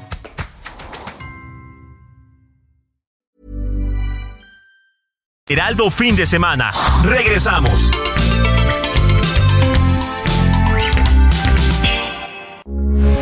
Heraldo Radio, con la H que sí suena y ahora también se escucha.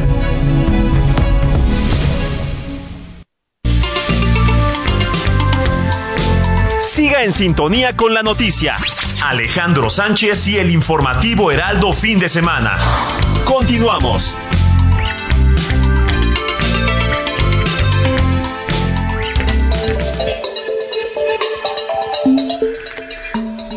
Ya estamos de regreso en el informativo de fin de semana cuando son las 8 de la mañana con 30 minutos hora del centro del país.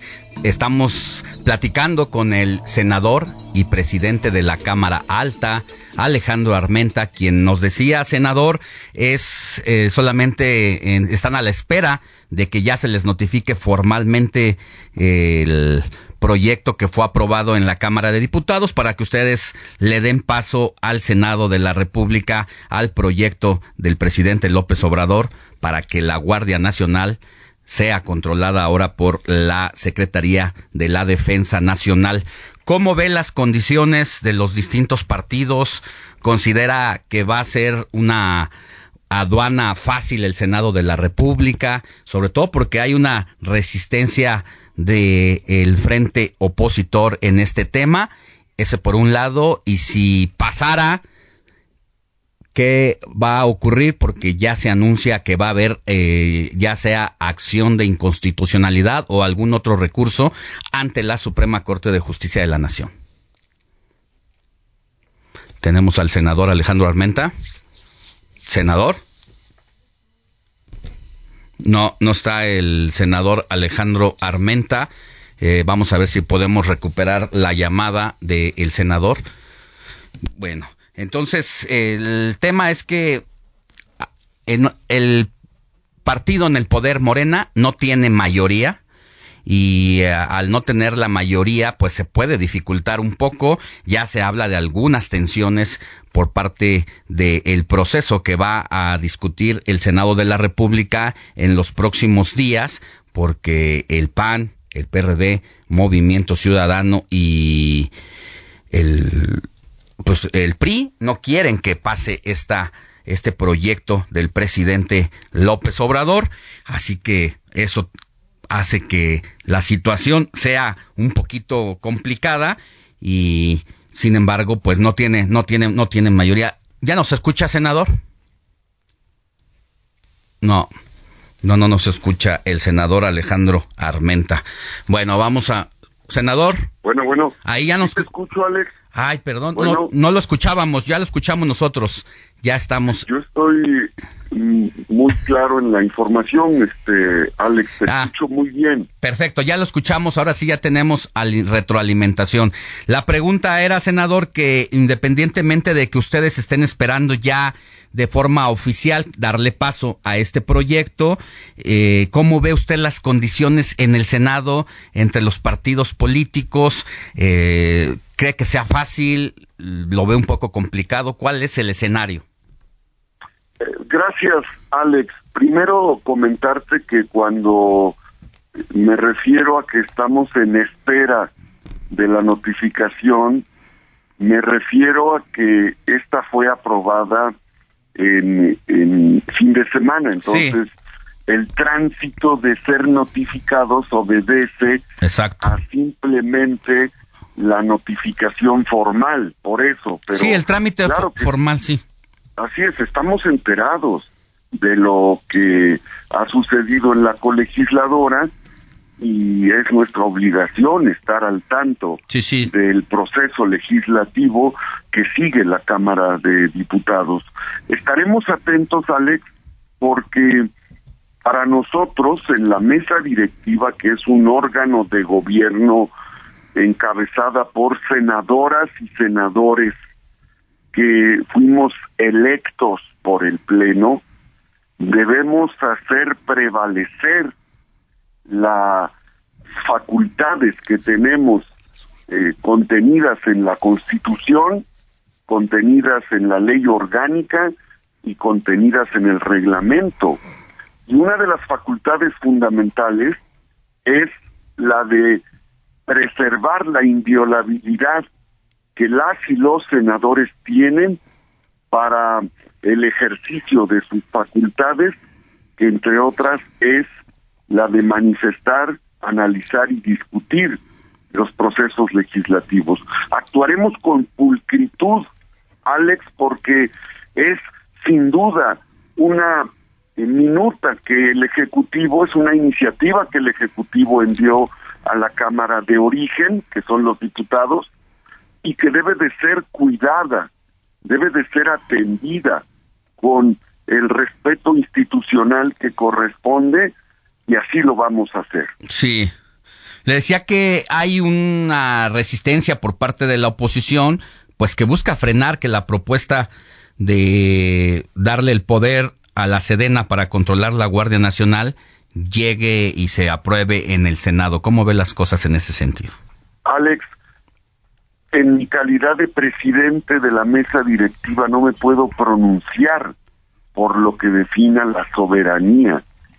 Mi obligación es atender el proceso legislativo y en esa atención cuidaremos esta iniciativa como todas para que la pulcritud en el proceso sea cuidado y las la mayoría de votos y el proceso legislativo que se deba de seguir determinen con eh, claridad este este proceso. Esta pregunta que a mí me haces eh, la, le corresponde responderla a los grupos parlamentarios. Sí. Los grupos parlamentarios eh, integrados en la Junta de Coordinación Política son los que tendrán que trabajar para definir eh, en términos concretos quiénes estarán a favor y quiénes tendrán una propuesta distinta en ese sentido. Pero mi obligación es preservar el derecho eh, inalienable, eh, ineludible que tienen las y los senadores de eh, pronunciarse en uno o en otro sentido. Senador, bueno, estamos hablando también ya con usted en calidad de presidente de la mesa directiva del Senado de la República después de tres, este es el cuarto día de haber sido electo, un, un proceso que pues no fue eh, todo terzo. La verdad es que hubo algunas resistencias de parte de una ala del PAN, del PRI, de que no quería que usted llegara a la mesa directiva, sobre todo de Miguel Ángel Osorio Chong, de manera directa, estaba enojado con usted. ¿Ya pudo hablar con él? ¿Ya hizo las paces él con usted, usted con él? Qué bueno que me preguntas esto, Alex cada día es un día intenso y es una alta responsabilidad. Solo nos quedan 360 días. Soy administrador público y llevo siempre la prospectiva y la retrospectiva. A esta mesa directiva le quedan 360 días y cada día lo asumiremos con decoro, con dignidad y con apego a la ley. En ese contexto te comparto que desde el momento mismo, desde el momento mismo en que fuimos electos, no designados, Alex, porque eso es una eh, esa es una diferencia profunda. Fuimos electos por el grupo parlamentario de Morena y logramos mantener la unidad al interior del grupo parlamentario de Morena que se vio expresado con la participación generosa, generosa del senador Higinio, del senador Gabriel, del senador José Narro hasta el último minuto del día de la votación que terminó a las casi 11 de la noche, eh, más allá de las 11 de la noche. Eh, quiero decirte que desde que se llevó a cabo el proceso interno, donde resultamos electos, mi compañera, la senadora Ana Lilia Rivera Rivera, compañera y paisana de Tlaxcala, porque yo soy de Puebla, eh, me di a la tarea, nos dimos a la tarea de entrar en contacto con el senador Julián Rementería, quien es un senador al que respeto y con el que tengo mucha comunicación, igual que con el senador Miguel Ángel Osorio Chón, igual que con el senador Clemente Castañeda de Movimiento Ciudadano, el senador Manuel Velasco del Partido Verde Ecologista, la senadora Giovanna Bañuelos, la senadora Sací León del PTIP, el senador Miguel Ángel Mancera, con quien llevo una amistad, y claro, del senador eh, Emilio Álvarez y Casa, quien es el coordinador del grupo eh, plural. Así es que la política es el arte de la conciliación y para mí, Alejandro, el proceso fue apasionante. ¿Por qué te digo esto, Alex? Tengo 53 años de vida, pero tengo 33, 33 de vida pública. Y este, esta es la máxima responsabilidad que he tenido y probablemente sea la más grande que puede tener un legislador, la más grande. Pero debo decirte que teniendo 20 años de mi vida, 20 años de vida, tuve la oportunidad de nacer políticamente por un plebiscito. En un plebiscito, la población se forma en filas, en hileras, y ahí la población a mano alzada decide a quién elige candidato a presidente municipal. Fui presidente municipal a los 21 años en el periodo 93-96 en Puebla y después fui diputado local suplente por elección, después fui diputado local por propietario por elección, diputado federal por elección y senador de la República con millón y medio de votos de poblanos. ¿Por qué te digo esta narrativa breve? Porque estoy acostumbrado a la competencia, pero también estoy acostumbrado al diálogo, a la conciliación y al trabajo en equipo. Así es que nada humano me es ajeno. Entiendo los procesos de competencia, entiendo la democracia, soy demócrata y busco siempre el acuerdo y la conciliación. Muy bien, senador, pues le mandamos un abrazo. Muchas gracias por habernos tomado la llamada en este, en esta mañanita de domingo, siempre, siempre eh, trabajando. Le deseo éxito y nos vemos pronto. Cuídese. Siempre que así lo desees, Alex, soy tu corresponsal desde el Senado de la República. Este, este espacio que es el más grande en mi vida es efímero y por eso tengo un reloj ya que dice hoy es el día 360. Ya pasaron cinco. y los es. voy a contar todos los días para honrar, honrar la oportunidad que nos han dado las y los senadores. Bueno. Que tenga buen día, senador. Estés muy bien, Alex. Gracias al, al Heraldo. Gracias. 8 de la mañana con 42 minutos, hora del centro del país. Vamos a hacer un recorrido al país y es turno de platicar con Mafalda Aguario, titular del noticiero del Heraldo, Guadalajara, para abordar los temas de la agenda del estado de Jalisco. Querida Mafalda, muy buenos días, ya te extrañábamos. Alex, querido, muy buen día. Igualmente, yo eh, extrañaba estar en este espacio, pero estamos de vuelta con todo el entusiasmo. Y como lo refieres, hay una agenda cargadita para la próxima semana en Guadalajara y creo que todo se va a enfocar a cuestiones políticas luego de la elección interna eh, de Morena, donde pues hubo sorpresas sorpresas en cuanto a las designaciones porque la candidata ganadora finalmente no había sido nombrada previamente como una de las aspirantes a dirigir Morena acá en Jalisco, es Katia Castillo, una exdiputada federal, y se dice que llega con el acuerdo de los grupos, que- o casi todos los grupos que integran eh, Morena Jalisco, porque uno sí resultó inconforme y, e incluso criticó las nuevas, o mejor dicho, las viejas prácticas que no se quieren erradicar de, desde el partido. Eh, Katia Castillo, al parecer, pues viene palomeada desde el Comité Ejecutivo Nacional y eh, será el doctor Carlos Domeli quien dirija a los consejeros. Es decir, hay un órgano interno también que se encarga de dirigir a los consejeros y Carlos Domeli finalmente pues gana este órgano de control en el partido. Así que veremos cómo se mueven las aguas la próxima semana en Morena, pero también el Partido Acción Nacional hoy elige consejeros municipales, parece que se están reagrupando, aunque con algunos nombres viejos conocidos, como el caso de Rodolfo Campo, que tiene planilla de unidad en Guadalajara, y Rodolfo Campo fue titular del CIAPA en el gobierno panista de Emilio González Márquez y posteriormente acusado detenido y cumplió una sentencia en Puente Grande debido a peculado y desvío de recursos. Entonces, bueno, así las cosas en el PAN. Mañana mucha atención porque hay una rueda de prensa que encabezará Raúl Padilla López para dar a conocer el nombre del ganador o la ganadora del premio FIL de literatura de lenguas romances, que como ustedes saben es el más importante de la FIL,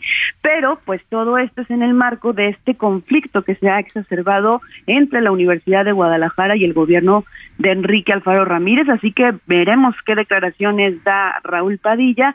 Y por la noche de mañana el senador por Jalisco de Movimiento Ciudadano, Clemente Castañeda, rinde un informe de actividades al frente del Senado, ahora en este momento coordina la bancada naranja, así que pues de todo eso y más estaremos pendiente, Alex.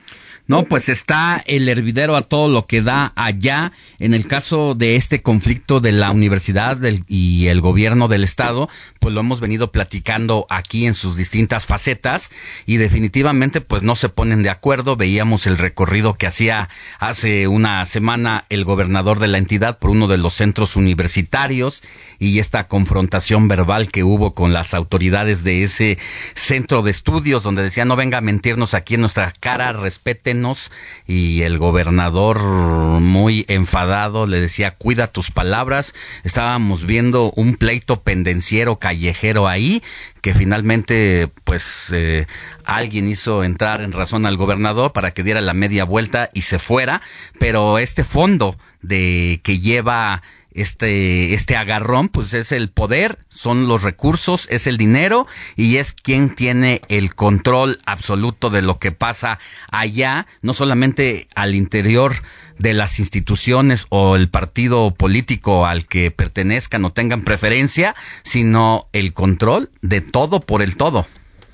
Sí, efectivamente. De hecho, durante la semana, a raíz de este episodio que tú mencionas, durante la semana hubo un intercambio eh, de mensajes en redes sociales, tanto por parte del eh, gobernador como del rector. El rector convocó un diálogo público con el gobernador. Sin embargo, el gobernador respondió condicionando este diálogo. Eh, no mencionó que fuera público, evidentemente.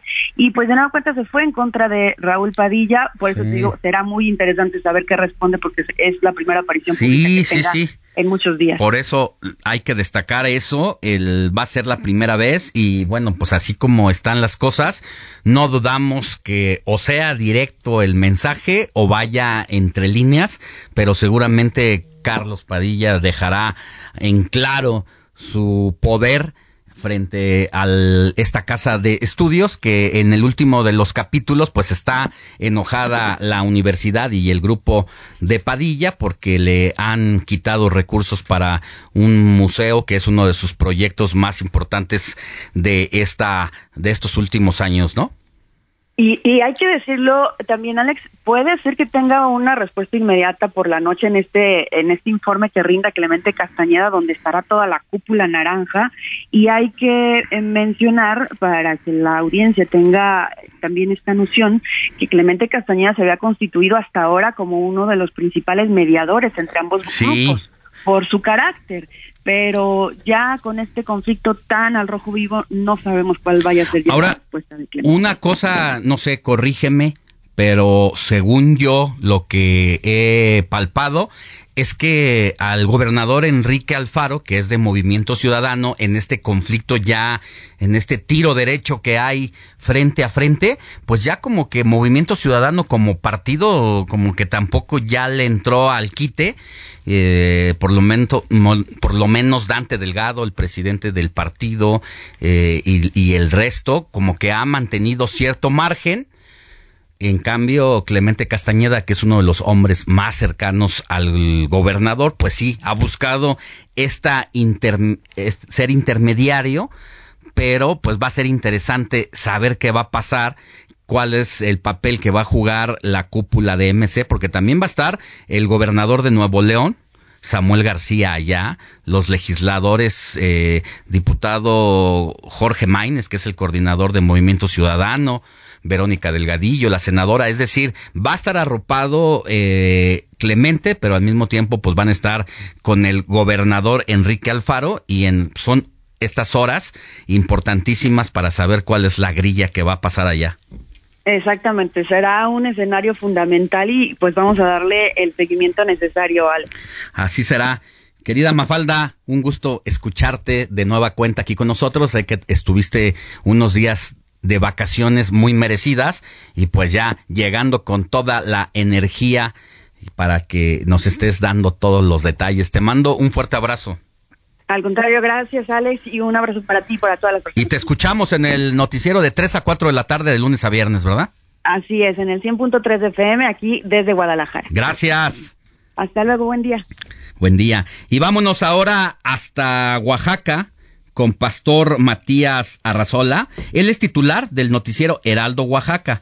También para abordar temas, a él lo puede escuchar en dos horarios, de 6 a 7 de la mañana, todos los días, así como de 3 a 4 de la tarde. Lo dije bien, ¿verdad, Pastor? Exactamente, Alejandro, muy buenos días. Efectivamente, a través del 97.7 son los dos horarios en los que tenemos la información de lo que ocurre aquí en Oaxaca y les saludo con mucho gusto en este eh, eh, noticiero de fin de semana. Cuéntanos, ¿cuáles son los temas de la agenda de la semana que viene? Bueno, pues eh, comentarte primero de que en los últimos días Oaxaca está pasando por agua, mucha lluvia en, en las últimas horas. Tenemos dos ondas tropicales, la 25 y la 26, que ha dejado lluvias en este fin de semana, lo que ha ocasionado el cierre en el de eh, lo que es las embarcaciones pequeñas en Huatulco.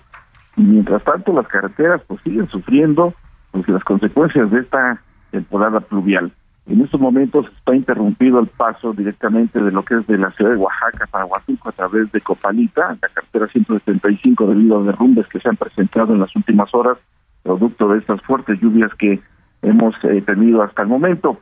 Pero bueno, pues eh, también eh, temas importantes que se dieron en la semana, Alejandro, bueno, pues es comentarte el regreso a clase. Después de dos años y medio, bueno, pues las clases presenciales se, se dieron en Oaxaca con la apertura de 12.000 escuelas más de 900 mil estudiantes regresaron ya a clases presenciales, obviamente con los protocolos de sanidad pertinentes en cada una de las escuelas, todas han de algunos casos después que se postergaron debido a las condiciones en que se encuentran las mismas, los mismos centros educativos. Creo que uno de los retos principales del sector educativo es que el 3% que desertó de las escuelas debido a este asunto de pandemia, estamos hablando de las eh, comunidades alejadas donde el Internet no llegó, fue difícil de que algunos estudiantes puedan continuar con sus estudios, pues ese es este reto de que este 3% de estudiantes pues nuevamente eh, regresen a la normalidad en sus centros educativos y a ver cómo se tomarán las medidas para recuperar todo este tiempo perdido que se dieron dos años y medio, imagínate, sin clases presenciales y esto obligó el 3% de deserción escolar. Y si a esto le sumamos también de que, bueno, pues tú sabes que en Oaxaca no hay industrias, donde el sector eh, pues eh, turístico es el principal empleador y junto con ellos uno de los principales empleadores es el gobierno del estado, bueno, pues ya también notificaron a los mismos trabajadores eh, del gobierno estatal que después de dos años con ocho meses, bueno, pues están en sus casas resguardados, ya les notificaron que tendrán que regresar en dos etapas paulatinamente, será el 19 de septiembre y también en el mes de octubre cuando estarán reincorporándose a sus centros de trabajo.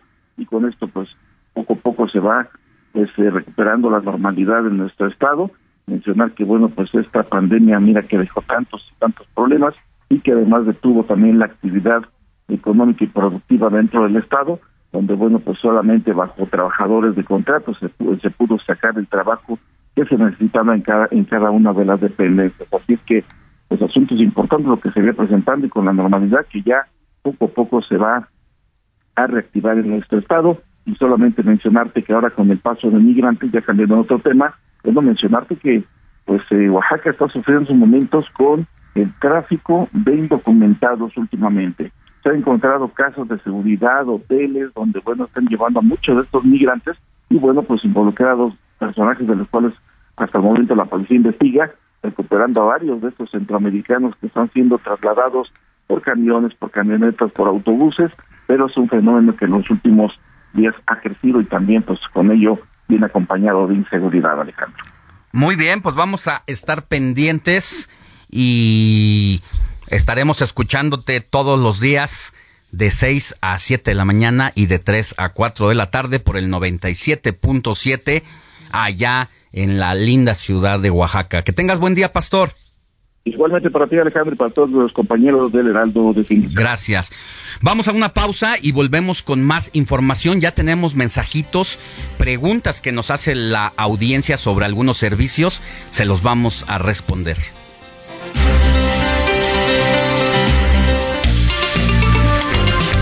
La noticia no descansa. Usted necesita estar bien informado también el fin de semana. Esto es Informativo El Heraldo Fin de Semana. Regresamos.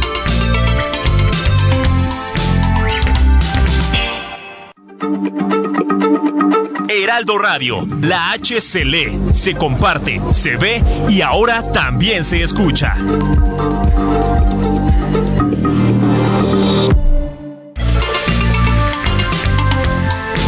Siga en sintonía con la noticia.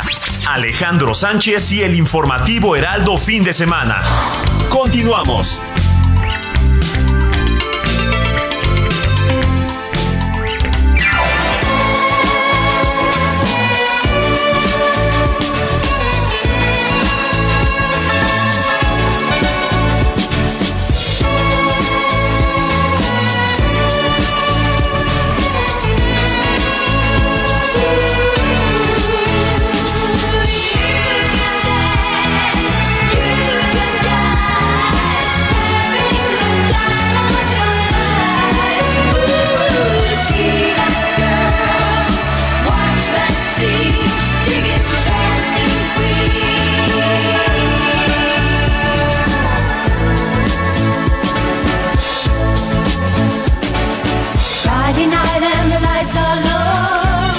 9 de la mañana con 4 minutos hora del centro del país, aunque no es una canción como para sacudir el bote, sí es para menearlo de aquí para allá, porque pues es sexy y en este Día Internacional, Día Mundial de la Salud Sexual, pues Héctor Vieira se puso muy ad hoc con este clásico que es de los 70, Héctor.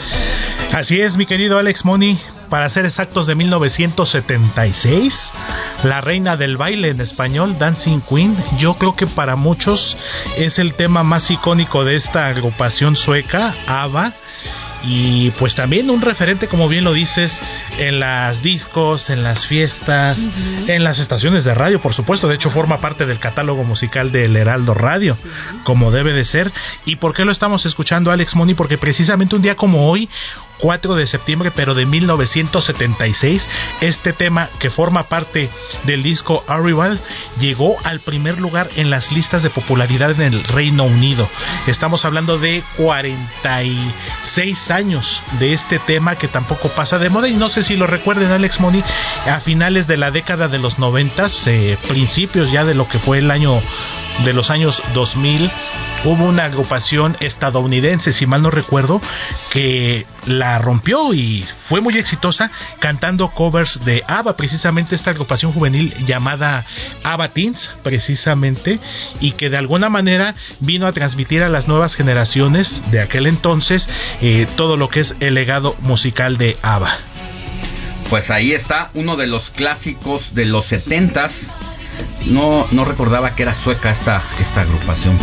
De hecho, yo hasta hace poco me, me enteré, yo tenía la idea de que eran estadounidenses. Sí, yo, yo también, Todo para parecía. ser, para ser honestos, no. 46 años. Hace 46. ¿Qué estábamos nada más haciendo? y nada menos. Yo creo que yo no estaba En ni en planes todavía. gestación. Estaba, era, Robert era, ni- era polvo de estrellas. Es Robert correcto. era polvo de estrellas. Así es. Estaba en planes Sí, de yo soy gestación, de, Héctor. de RBD para acá. Ay, no es cierto. un poquito más, un poquito no, Un poquito antes. Qué De de barbaridad. parchís. Menudo, No, pues yo soy de menudo y ahí va en la secundaria. Cuando llenaron el Estadio Azteca en Menudo es 1983. más para atrás, ¿no? Sí, de principios de los 80s y Parchís Sí, de, de la Menudo misma época. De hecho, eran a la par Parchís, los Menudo. eh, eh, españoles, Menudo, puertorriqueños y Timbiriche, Timbiriche mexicano. Pero Timbiriche vino Los después, ¿eh? Ajá, en 1982, Sí, que fueron cuando Sí. debutaron. Y los Chamos, Los si mal no recuerdo, que fue sí, de ahí los donde salió Chayanne. Mi Chayanne, Sí, la memoria el no me falla. de todos los hijos de México. Chamos venezolanos. Canta, venezolanos. Chamos, canta. Chamos. Canta, chamos. Ya nomás, Eh, recuerdo desbloqueado para Moni. Huele alto. Muy bien. Pues- Híjole, no. Dice Robert, ¿de qué hablan? Yo quiero reggaetón. Decía el personaje de Arnold de aquella serie de blanco y negro, seguramente la, la recuerdan. Sí. ¿De qué estás hablando, Willis? Ajá, como ¿De no. La clásica Willis? ¿Tú de, de yo, qué? De yo soy qué? de RBD, como diría RBD, sí. RBD para acá. O hasta me tocó todavía. Microchips. Mencionaste Timbiriche, me tocó la nueva banda Timbiriche que nada más duró creo que una canción y La de desapareció. tú, tú, tú. Y Magneto, de- ¿no, Robert? No, Magneto. No, no, Magneto Es fue antes, de los. Ah, no, No, perdón. yo soy de Magneto casi casi los su 2000. relevo RBD, generacional que fue. Mercurio. RBD, sí. RBD. Bueno, pues ¿de dónde son ustedes, amigos? Escríbanos al 5591-63 5119. Si son como Alex, como Robert, como Totis, como yo. En fin, aquí estamos, unas generaciones muy ricas, ¿no? Así Muy, es, de todo buenas. un poco variadito aquí en el informativo de fin de semana. A ratito regresamos con la última efeméride del día, Héctor Otra Vieira. sorpresa, claro que sí. Mientras tanto, seguimos con más información.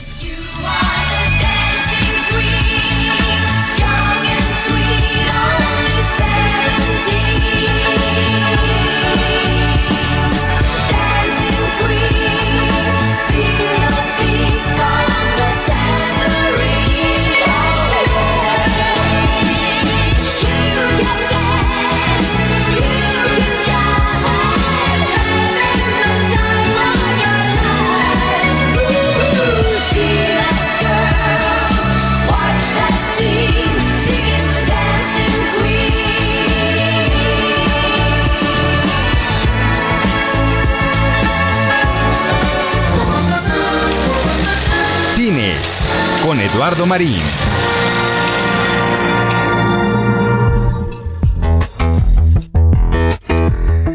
Así tu presentación, mi querido Lalo Marín, no mereces menos. Muchísimas gracias, Alex. Muy buenos días. Encantado de saludarte a ti y a toda la audiencia. ¿De qué nos vas a hablar hoy?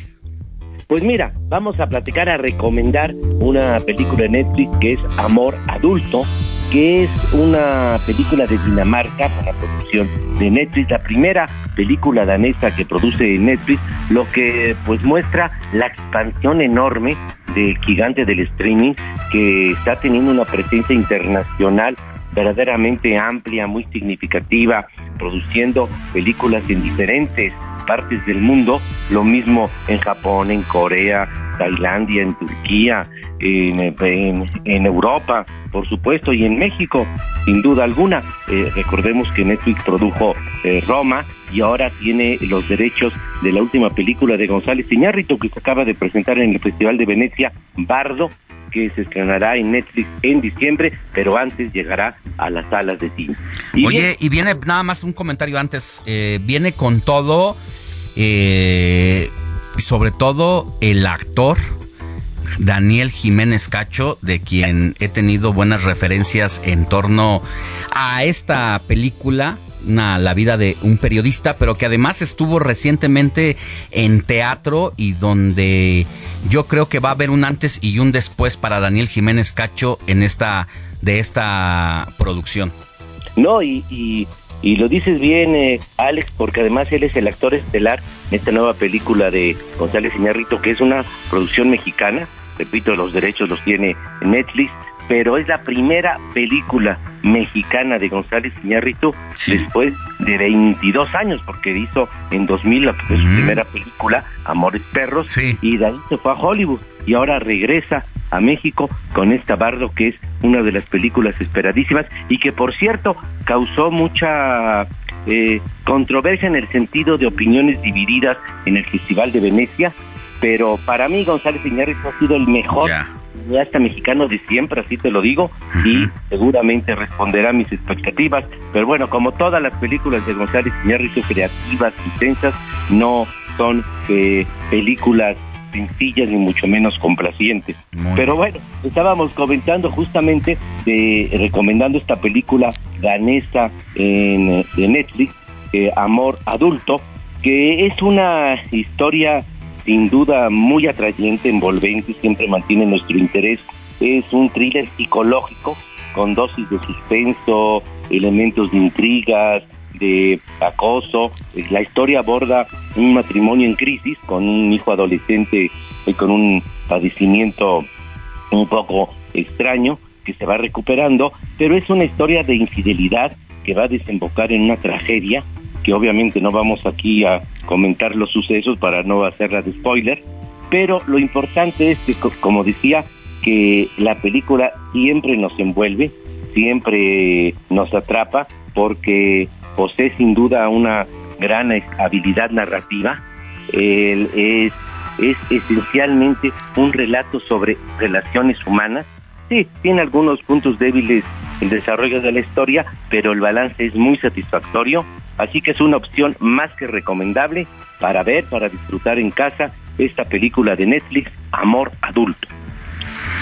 Y mira, eh, dices que es la primera producción de Danesa de Netflix. de, de, ajá, de Netflix allá en Dinamarca, sí. Dinamarca, pero lo que me llama aquí la atención precisamente también un poco, me voy a salir de la película específicamente, pero en esta feroz disputa que hay entre las distintas plataformas de streaming, pues cómo están yendo por nuevos mercados, invirtiendo fuerte porque son varias firmas ya las que están haciendo estas estas cosas y no sin dejar de recordar que fue Netflix la Netflix la primera, ¿no? Sí, no, la primera y es el gigante del streaming, es el número uno, pero ya tiene fuerte competencia, como bien lo dices, eh, por ejemplo, de Disney. Disney es el mayor imperio cinematográfico del mundo, pero ahora todas las empresas cinematográficas pues tienen ya presencia importante en el streaming, o sea, ya está asociado, ya no puede uno separar el streaming de las salas de cine. Ya no. y eh, está íntimamente asociado, ligado, incluso se estrenan en una parte eh, y luego en las salas de cine, porque es el elemento de sobrevivencia, pero tiene la competencia de Disney que está apostando fuertísimo al, al, al streaming, incluso ya casi igual a Netflix el número de suscriptores a nivel mundial, más de 100 millones, pero también de HBO, que de, de Amazon, que están apostando fuerte a todo tipo de producciones, pero también apuestas a la calidad. Aquí en este programa recomendamos siempre películas o series de todo tipo de, en diversas plataformas y eso pues finalmente va en beneficio del espectador porque en medio de esa gran oferta sí hay sin duda obras de calidad, series de calidad que podemos encontrar en las distintas plataformas. Que tengas un buen domingo y te escuchamos la próxima semana, mi querido Lalo Marín. Gracias por las recomendaciones como siempre y a ver Amor Adulto. Muchísimas gracias, Gales. Feliz domingo. Buenos días. Los altos y bajos son muy comunes en un matrimonio largo. Contra las cuerdas con Alejandro Sánchez en El Informativo Heraldo Fin de Semana. La propuesta de reforma constitucional presentada por la diputada Yolanda de la Torre del PRI para mantener al ejército en las calles por cuatro años no cuenta con todo el respaldo de la bancada tricolor y tampoco es vista con buenos ojos por el PAN y PRD al considerar que rompe el pacto para una moratoria de la coalición Va por México con el objetivo de no avalar ninguna reforma constitucional relevante hasta que concluya la legislatura en 2024, es decir, lo que resta del sexenio del presidente Andrés Manuel López Obrador.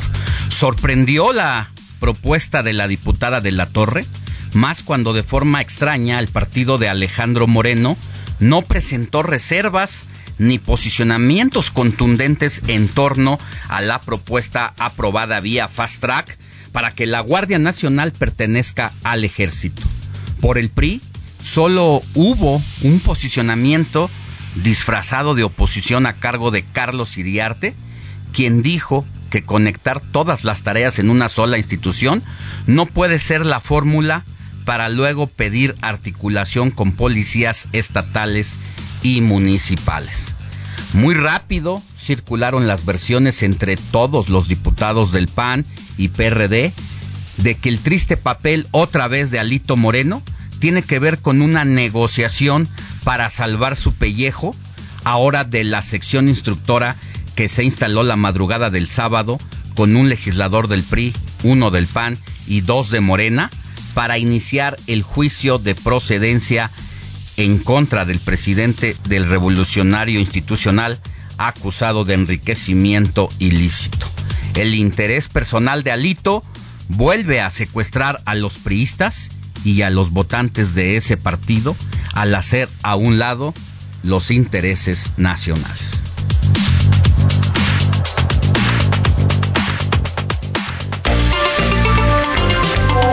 Comparte tus comentarios y denuncias en el WhatsApp del informativo fin de semana. Escríbenos o envíanos un mensaje de voz al 55 91 63 51 19.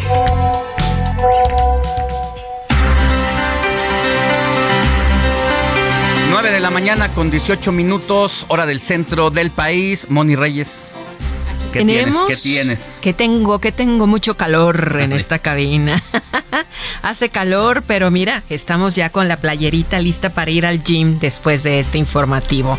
Pues, ¿qué tenemos? Que el 5591635119 no ha dejado de sonar porque es el WhatsApp del informativo fin de semana. Lucía nos escucha desde Tuxtla Gutiérrez. Como siempre dice, los saludo y muy buenos días. Y bueno, pues también quien siempre está al pendiente de nosotros es nuestro amigo Luis Veller desde San Diego. Dice que ya una sensación ambiental de 32 grados y nos informa que ya compraron el disfraz de su nieto Liam y la mascota para Halloween. Muchos saludos, feliz domingo, soy Alejandro.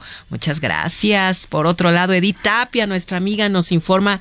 Moni, Alex, muy buenos días de regreso, ya lista para escucharlos en el trabajo. Les mando un fuerte abrazo y muchas bendiciones de regreso, mi querida Edith. Hola, por otro lado nos están eh, escribiendo. Los escuchamos desde Morelos. Somos mi esposa y yo, familia González Hernández. ¿Podrían comentar de las bellezas que hay en mi estado para que vengan a comer o almorzar? Muy bonito inicio de mes para ustedes, equipo Alex, Moni, Robert. Muchas gracias. Familia González Hernández. Pues qué bellezas hay en Morelos. No, hay muchas, Muchas. y sobre todo los jardines de México allá en Morelos, en Jojutla es, Sí, no, por Tepos. Por Tepos. Tepos, por Pero, Tepoztlán. Es rumbo Chiconcuax, Chitepec y vas llegando casi, casi Apenas a fui Tepoztlán. hace, bueno, hace unos meses, no, no los conocía, y la verdad es que me sentí en Europa, ¿eh? hombre, Son unas bellezas, los jardines muy grandes, te puedes sentar ahí a tomarte un vinito, una cervecita, mientras caminas, haces un descanso.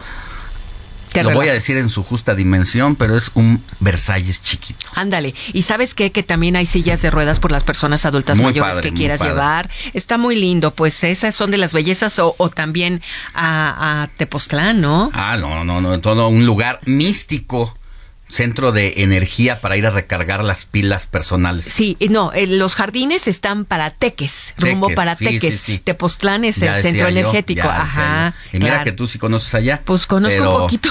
Sí, sí, no mucho, pero conozco Cuernavaca, el centro, no, no, que no, también pero hay muchas el Palacio bellezas. de Cortés Y una de las bello. cosas de las bellezas propias de Morelos es su clima. Estamos aquí a tiro de piedra de la Ciudad de México y parece media- que te fuiste una hora quién sabe cuántas horas, Ajá. así que vale la pena siempre Morelos. Ah, y muchas su cecina. Ay, la de Yecapixtla. Bueno, por otro lado, muchas gracias familia. Buen día, Alex. ¿Sabes de casualidad qué necesito para tramitar la, credencial del INAPAM de mi papá? Él acaba de cumplir 60 años. Soy Ernestina López. Vamos y este al, es un trabajo Vamos al consultorio de Robert. de Robert Martínez. ¿Qué se necesita, Robert? Pues únicamente necesitas ubicar tu módulo más cercano en la página de gov, bueno, www.gov.mx, diagonal bienestar, en donde te va a decir cuál es tu módulo más cercano, llevar tu identificación vigente, el CURP, un acta de nacimiento, el comprobante de domicilio, una fotografía tamaño infantil, tu CURP y un contacto de emergencia, y los dos números telefónicos para que te digan cuándo te van a entregar tu, tu credencial del INAPAM. Ya que tomar en cuenta que esta credencial te da descuentos en muchísimos, cosas. muchísimos lugares, tanto para ropa, transporte, Restaurantes. alimento. Y transporte Pues ahí, gratuito. ahí está. Bueno, por otro lado, antes de irnos, Javier Hernández de la colonia Chimalhuacán pregunta, Robert, ¿cuándo es el buen fin? Porque pues quiere hacer compras. Pues el buen fin ya está a la vuelta de la esquina para los que tengan su gu- guardadito, tengan su ahorro para sacar algún alguna necesidad que tengan ahí. Es el 18 de noviembre al 21 de noviembre. Así que nada, es un fin de semana. Hay que tomar en cuenta que por la pandemia se había extendido toda una semana el buen fin y este vuelven a hacer solamente tres días. cuatro días. porque es 18, este- 19, 20, 21, cuatro días. Cuatro, días, el buen fin. efectivos. Oh, muchas gracias. Y ya para irnos, porque Robert me dijo que ahorita tenemos unas preguntitas, pues hay una, eh, un, ¿cómo se le dice cuando vamos a pedir un donador? Donador de sangre. Pues es una petición Una de petición, donador. sí, se puede donar, por favor, sangre de cualquier tipo para la operación de la señora Montiel y si pueden llamar al 55 17 28 45 84, 55 17 28 45 84, pues para donar. Este es un, un servicio de emergencia, ¿no? De donación de sangre Muy para bien. la señora. Igual de ratito lo repetimos nuevamente. Y mientras tanto, vámonos a el siguiente tema. Porque ya llegó el mes de septiembre. Y mire usted. Ahora que siento que ya estoy cansado, que me estoy muriendo y estoy preocupado. Hoy abogado quiero que me escuches, estoy acabado y es de tanto amor. Quiero que entiendas y a la vez comprendas y escribe la herencia que voy a dejar. Claro los nombres para que no exista ninguna razón de alguna confusión. Septiembre, el mes del testamento ha llegado, coloquialmente se le conoce así porque en múltiples estados del país se abre el periodo para generar o actualizar el testamento ante la ciudadanía para que tenga una cultura de prevención y seguridad jurídica ante cualquier situación trágica que pudiera sucedernos y de esta forma los bienes familiares se encuentren establecidos, así también se ahorran los problemas. Y por eso agradecemos que nada más te vamos a presentar ahorita mi querido abogado, porque nos vamos a ir a una pausa, pero eh, pues, ¿quién como tú? Juan Carlos Cárdenas, abogado, especialista en asuntos familiares, que conoces estos temas, para que nos des todas las recomendaciones y que nos digas por qué es importante este mes. Tienes 15 segunditos, perdón, para presentarte y regresamos, ¿te parece? Encantado, mi querido Alex. Ahorita entramos ya con el tema después del corte. Me da mucho gusto saludarte aquí a, a todo tu auditorio. Qué gusto, de verdad, estar aquí contigo. El gusto es nuestro y pues manejas de pie a pa estos asuntos que muchas veces dejamos problemas a las familias y el abogado Juan Carlos Cárdenas nos va a decir cómo dejar soluciones resueltas para, para cada uno de los integrantes de las familias. Pausa y volvemos con más. Nombres para que no exista ninguna razón de alguna confusión. La noticia no descansa. Usted necesita estar bien informado también el fin de semana. Esto es Informativo El Heraldo Fin de Semana. Regresamos.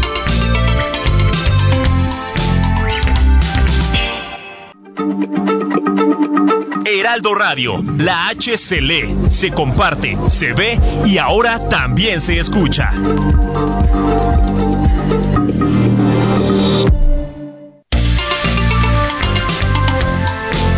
Siga en sintonía con la noticia. Alejandro Sánchez y el informativo Heraldo fin de semana. Continuamos.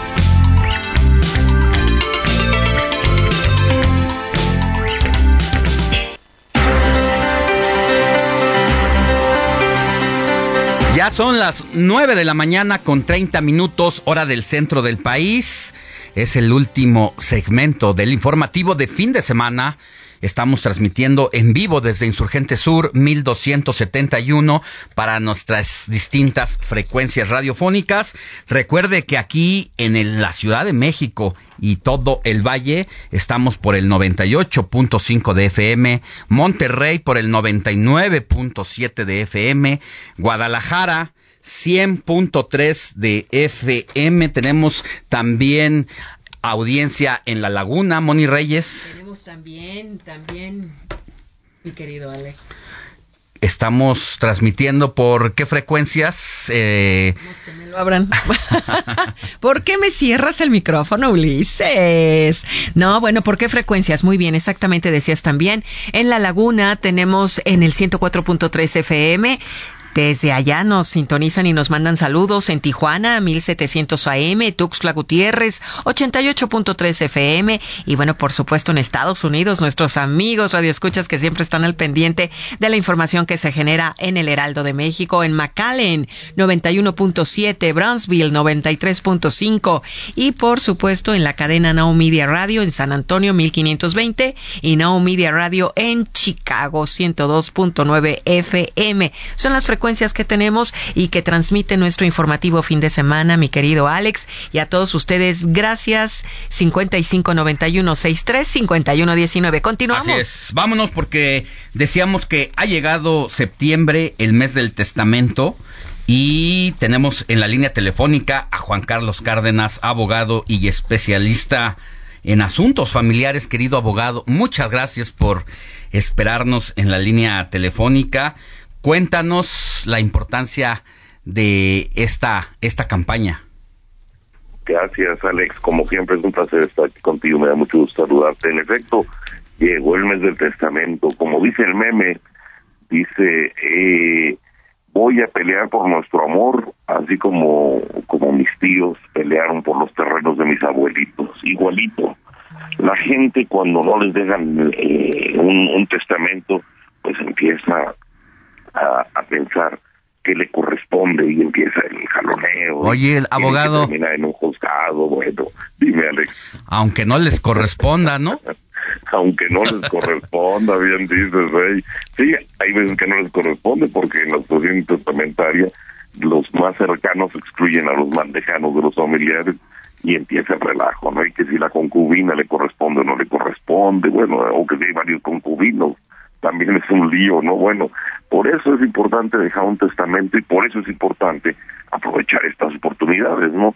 En, en, en el mes de septiembre generalmente el gobierno ha hecho campaña para que para que sea más barato. En este en este mes, por ejemplo, si tú vas a hacer tu testamento, el testamento se puede hacer desde los 16 años, fíjate, es un documento que no necesariamente se tiene que hacer desde los 18, ¿no? Generalmente todos los documentos que, que hacemos tienen validez desde los 18 años, no, es que desde los 16 años ya puedes ir y, y hacer testamento ante notario público.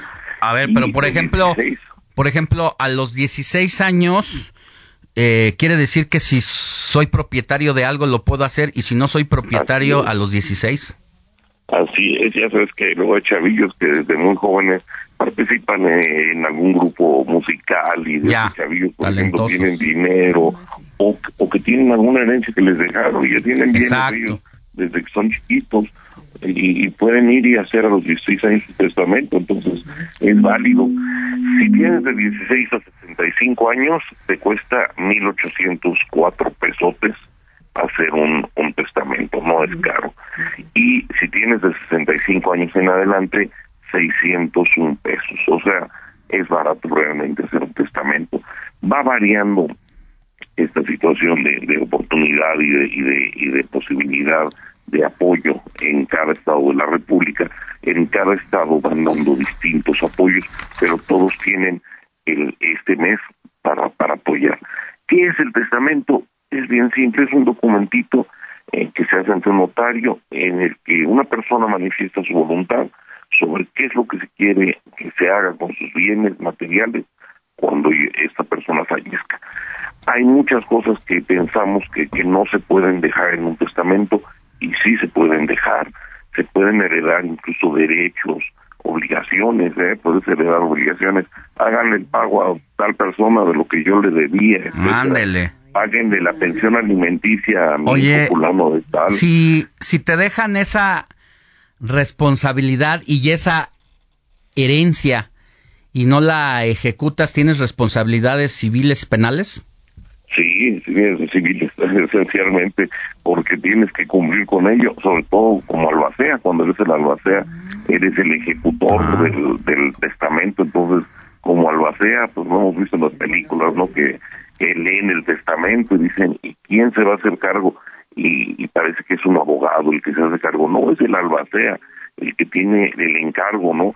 Y bueno, solamente se, se cubrirán deudas o se pagarán pensiones alimenticias hasta donde alcancen los bienes que, que dejó el, el testador, ¿no? Porque pues, no, no lo vas a hacer ya con tu patrimonio propio, sino con lo que dejó ahí. Pero bueno, sí se pueden heredar incluso obligaciones, como te decía, derechos, por ejemplo, te puedo dejar ahí un, una deuda, pero al revés, para cobrarla, ¿no? Hay un crédito que tengo que presté dinero a fulano de tal y no lo cobramos, este te lo dejo a ti. Un, un juicio que estaba yo haciendo por un mueble, un terreno, eh, para que te lo entreguen, este juicio te lo dejo a ti. O sea, son más allá de los bienes, ¿no? Luego hay mucha hay mucha eh, duda también de qué documentos tengo que llevar ante el notario. Oye, antes antes de antes de que pases a los documentos, porque es que es muy muy rico y muy importante todo lo que nos vas diciendo y me gusta pelotearlo contigo. El el tema de de que Sí, que creemos que la herencia o la ir a un testamento siempre es como para recibir bienes materiales. Es la, es la primera idea que tenemos cuando esa cultura es incipiente o simplemente no tenemos cultura en torno a y me hace recordar pues estas eh, decisiones muy personales de multimillonarios en el mundo como Bill Gates por ejemplo que decidió no dejarle herencia ni fortuna ni riqueza a sus hijos para no causarles daño en el futuro y enseñarles el valor del dinero. Esto pues, es muy importante y está bien. Quien quiera y haya decidido dejarles bienes materiales a sus descendientes, pues está bien si es su decisión, pero creo que sería interesante ir ahí ante el notario y decir, estos son sus, este es el testamento, estos son sus bienes, pero acompañadito de un paquete de responsabilidades. Eso caería bien siempre. Quedaría muy interesante, la verdad, y se puede hacer también. Hay, hay algunas responsabilidades que ahí puedes poner, o algunas condiciones incluso, ¿eh? También te, lo puedo heredar siempre y cuando hagas esto o aquello. También se puede condicionar a veces la herencia. Ahora, también hay veces que no heredan, por ejemplo, bienes, como dicen, materiales, sino he visto casos, un caso de, un, médico oftalmólogo que le dejó a sus hijos un estudio que había hecho para que ellos lo desarrollaran eh, para, para poder curar el ojo, eh, la vista cansada, para cuando ya no ves de cerca, él les dejó ese estudio de, cómo se puede hacer esa, esa curación mediante un tratamiento con lentes que se ponen en, el ojo para deformarlo. Y eso fue lo que les dejó, no les dejó dinero, les dejó el estudio. Y lo han, y lo han utilizado muy bien porque ya lo han, lo han hecho valer y lo han, lo han vendido.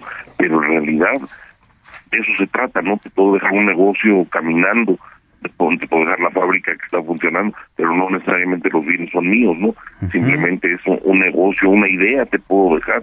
Ahora incluso hay hasta testamentos electrónicos que le llaman, donde puedes heredar hasta tus contraseñas de, de lo que tú tienes, de, tu Facebook, de, bueno, ya no digamos dinero, lo que puedes dejar ahí eh, una contraseña para que manejen ahí tu cuenta y la, y la continúen utilizando y de ahí saquen la lana. Pero más allá de eso, normalmente los bancos te dejan nombrado como un beneficiario, ¿no? Que es distinto del testamento. Pero bueno, es un tema muy rico, hay muchas cosas podríamos hablar. Siempre, siempre es importante que, que la gente se informe, que acuda con un notario, que con un abogado, y que la gente pregunte, que, la gente diga qué es lo que quiere hacer, y el, el notario el abogado tienen, el notario sobre todo la obligación de brindarles la asesoría correspondiente y decirles qué se puede heredar, qué no se puede heredar, la gente a veces piensa que tiene que llevar un, la escritura de los inmuebles y, con eso va a ser el testamento. No, tú no tienes que ir y demostrar qué bienes tienes para poder hacer el testamento. Yo puedo heredar la torre latinoamericana o eh, alguna otra cosa que se te ocurra. Quien va a tener la obligación de demostrar que yo era dueño de la torre latinoamericana será el, heredero cuando ya vaya y pida que le den su herencia ante un juez de lo familiar, el juez de lo familiar le dirá, ok, entonces el, heredero, aquí está el testamento, pero demuéstrame que el que te heredó era dueño que ser eh, familiares, no, no, no, a veces tiene también como esa idea de que tienen que ser familiares para que los puedan heredar, no, pueden ser personas desconocidas, pueden ser personas morales, pueden ser asociaciones, Descon- asociaciones religiosas, o sea, Exacto. es Desconocidos incluso, ¿no? desconocidos, así es, y también, eh, o sea, se puede hacer todo eso, se pueden dejar legados, los legados son distintos de las herencias, y los legados son mm, ese tipo de, bienes específicos que dejas heredados. Cuando tú dices, heredo todos mis bienes y derechos a mis seis hijos y que se los repartan entre todos, eso se llama herencia.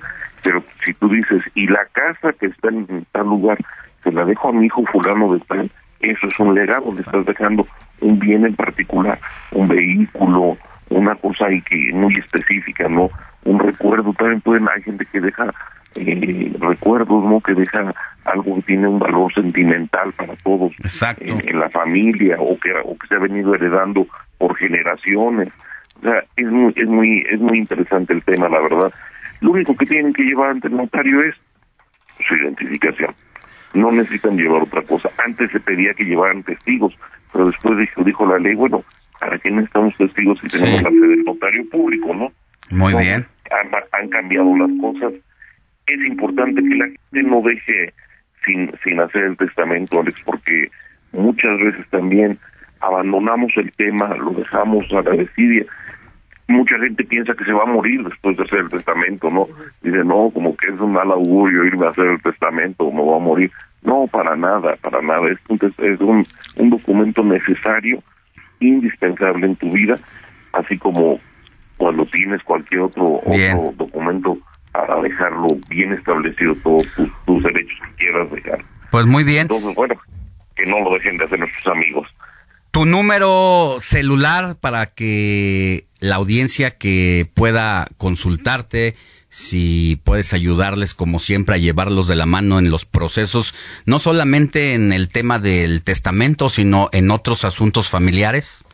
Encantado, Alex, con todo gusto les damos el teléfono. Es el 55 46 15 58 16. Ahí nos pueden mandar un mensaje de WhatsApp o ahí nos pueden llamar, se los voy a repetir. 55 46 15 58 16. Muy bien. que quieran, ahí estamos a la orden, que nos digan que es de tu, de tu programa para que sepan eh, que no les, no les cobramos nosotros cuando les damos la historia telefónica. Muy bien. Gracias, eh, abogado Juan Carlos Cárdenas. Que tengas buen día y estamos en contacto. Es un placer, te mando un abrazo, Alex, cuídense. Abrazo. Comparte tus comentarios y denuncias en el WhatsApp del informativo fin de semana. Escríbenos o envíanos un mensaje de voz al 55 91 63 51 19.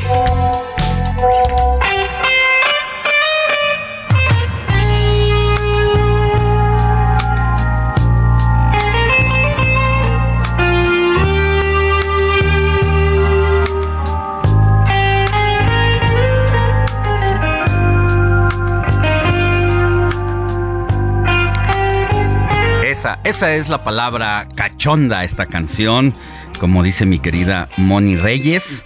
Y esto porque el 4 de septiembre se celebra el Día Mundial de la Salud Sexual, una iniciativa promovida por la Asociación Mundial para la Salud Sexual desde el año 2010. Y la finalidad de esta efeméride es hacer conciencia a la población acerca de la promoción de los derechos sexuales, la diversidad sexual, así como la salud sexual y reproductiva de una manera placentera, sin discriminación o riesgos. Denise Flores, sexóloga e integrante de la organización DK DKT México, ¿cómo estás? Buen día, Alex. Buen día. Muchísimas gracias por el espacio. Estoy súper bien. ¿Y tú qué tal? Todo muy bien y pues con el deseo de escucharte para saber cómo tenemos que entrarle a estos temas porque a veces uno de los principales obstáculos antes que nada son los prejuicios, ¿no? Así es. Justo este día, como ya lo comentabas, se destina a poder visibilizar las acciones para poder tener esta salud sexual al máximo, ¿no? Ya vemos que la Organización Mundial de la Salud define a la salud sexual como este estado óptimo, eh, no solamente en la parte erótica, sino que también en la parte emocional, en la parte espiritual incluso, y siempre, siempre, siempre enfocada a derechos humanos principalmente y a derechos sexuales y reproductivos.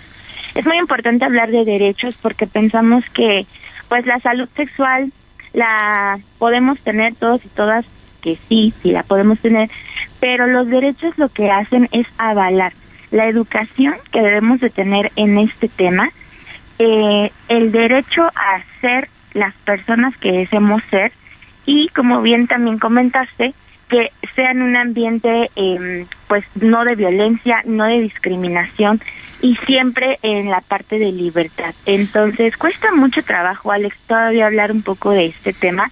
La verdad es que este día a los profesionales nos viene muy bien porque también alzamos la voz en cuestiones de que necesitamos hablar de salud sexual en todos los ámbitos de la vida. Incluso me preguntan mucho que desde cuándo se tiene que hablar de este tema y siempre respondemos desde que somos niños y niñas, ¿no? Desde que incluso somos bebés empezamos con este proceso biopsicosexual que va cambiando por etapas. La cosa aquí es entender que tenemos que hablarlo por etapas. No es lo mismo quizá una niña o un niñito de 5 años hablarle sobre temas de sexualidad que a un adolescente, ¿no? De 16, 17, que conforme su etapa de vida lo pide, necesita cierto tipo de información. Ajá.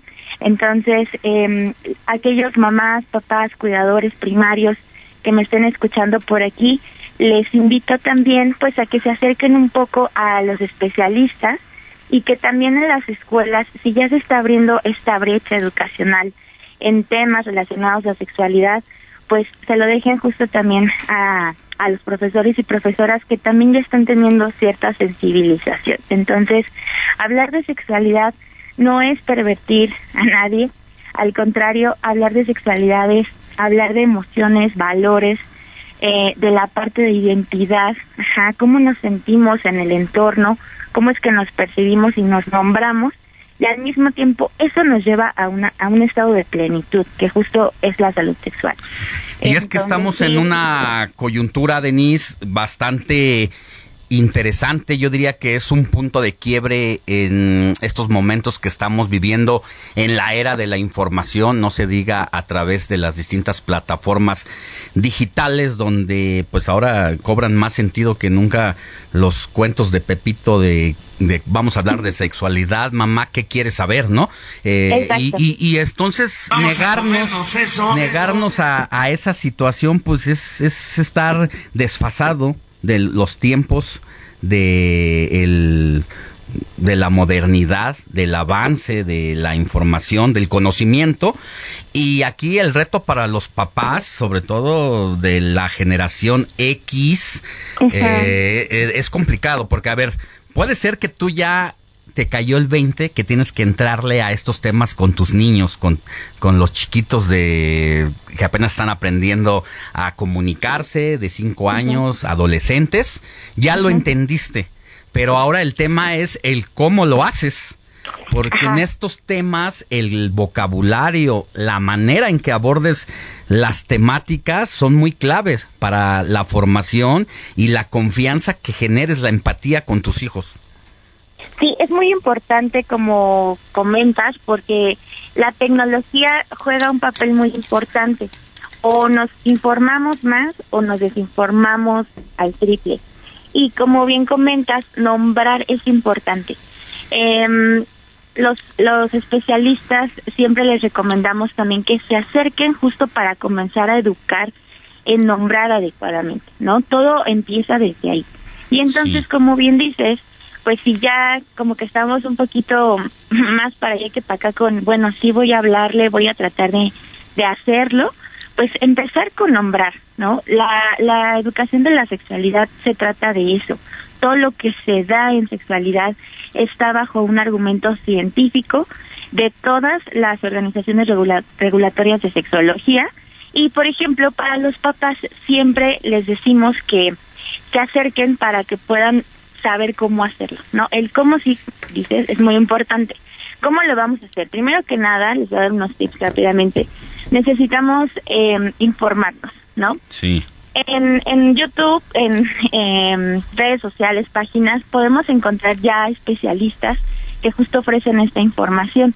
Digo, estaría bien a lo mejor sacar por ahí una cita para poder Exacto. una asesoría, ajá, y de acuerdo también a la etapa de nuestros hijos o hijas, pues empezar a ver cómo les hablamos. Después, em, no es un asunto de la noche a la mañana, es todo un proceso. Necesitamos comunicarnos con nuestros hijos e hijas. ¿Cómo es eso ahorita? Es imposible a veces porque tenemos el celular, ¿no? Y todos se sientan a la mesa o se sientan en la sala y así en el celular. Qué bonita comunicación. No, necesitamos bajar eso y empezar a, a tener temas más profundos, ¿no? Siempre les recomiendo que hablen sobre cómo están sus hijos e hijas, ¿no? ¿Qué haces, hijo, en la escuela? ¿Quiénes son tus amigos? ¿Cómo te va en esta materia? Pero siempre debajo de un prejuicio. Los papás y mamás solemos ser un poco prejuiciosos con la vida de nuestras crías. Bien. Y entonces cuando pasa esto, pues obviamente el chavito, chavita o niño, niña, pues no tiene Sí. confianza. Entonces bajar un poco el prejuicio a la vida de nuestros hijos y hijas. Y como por último, hablar Sí. pues muy sinceramente también desde la experiencia del adulto. Eso es muy importante. Cuando nosotros de adultos hablamos desde nuestra experiencia, nuestros hijos e hijas pues se identifican, incluso pueden ser hasta Claro. empáticos con nosotros. Y eso hace que justo el canal de Muy bien. comunicación se pueda abrir. Denise, ¿te parece si nos visitas pronto para seguir hablando de estos temas? Claro que sí, Alex, con muchísimo gusto. ¿Tu celular, redes sociales? Eh, nos pueden encontrar en Décate México en Facebook, Twitter e Instagram. Y si gustan, les dejo por ahí mi número para que si alguien los Venga. necesita en redes, pues puedan encontrarme. Es 55 1680 1362. Lo vuelvo a repetir. 55 1680 1362. Con muchísimo gusto les puedo atender. Gracias, Denise. Te mandamos un abrazo y buen fin de semana. Igualmente, hasta luego.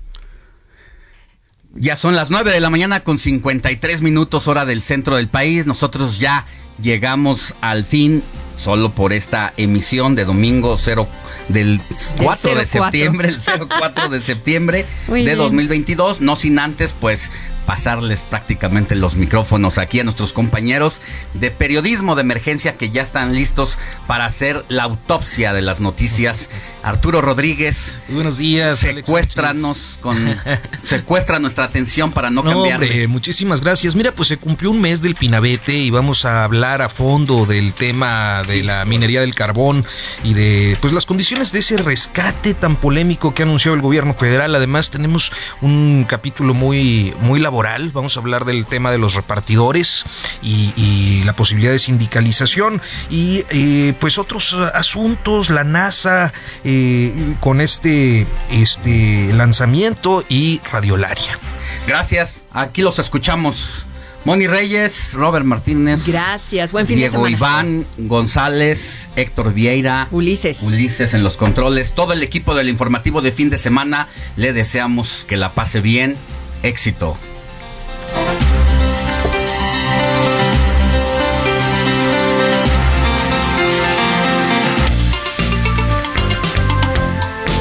Heraldo Media Group presentó Alejandro Sánchez y el informativo Heraldo fin de semana. La información y el entretenimiento que usted necesita para estar enterado también en su descanso. Por el Heraldo Radio, con la H que sí suena y ahora también se escucha.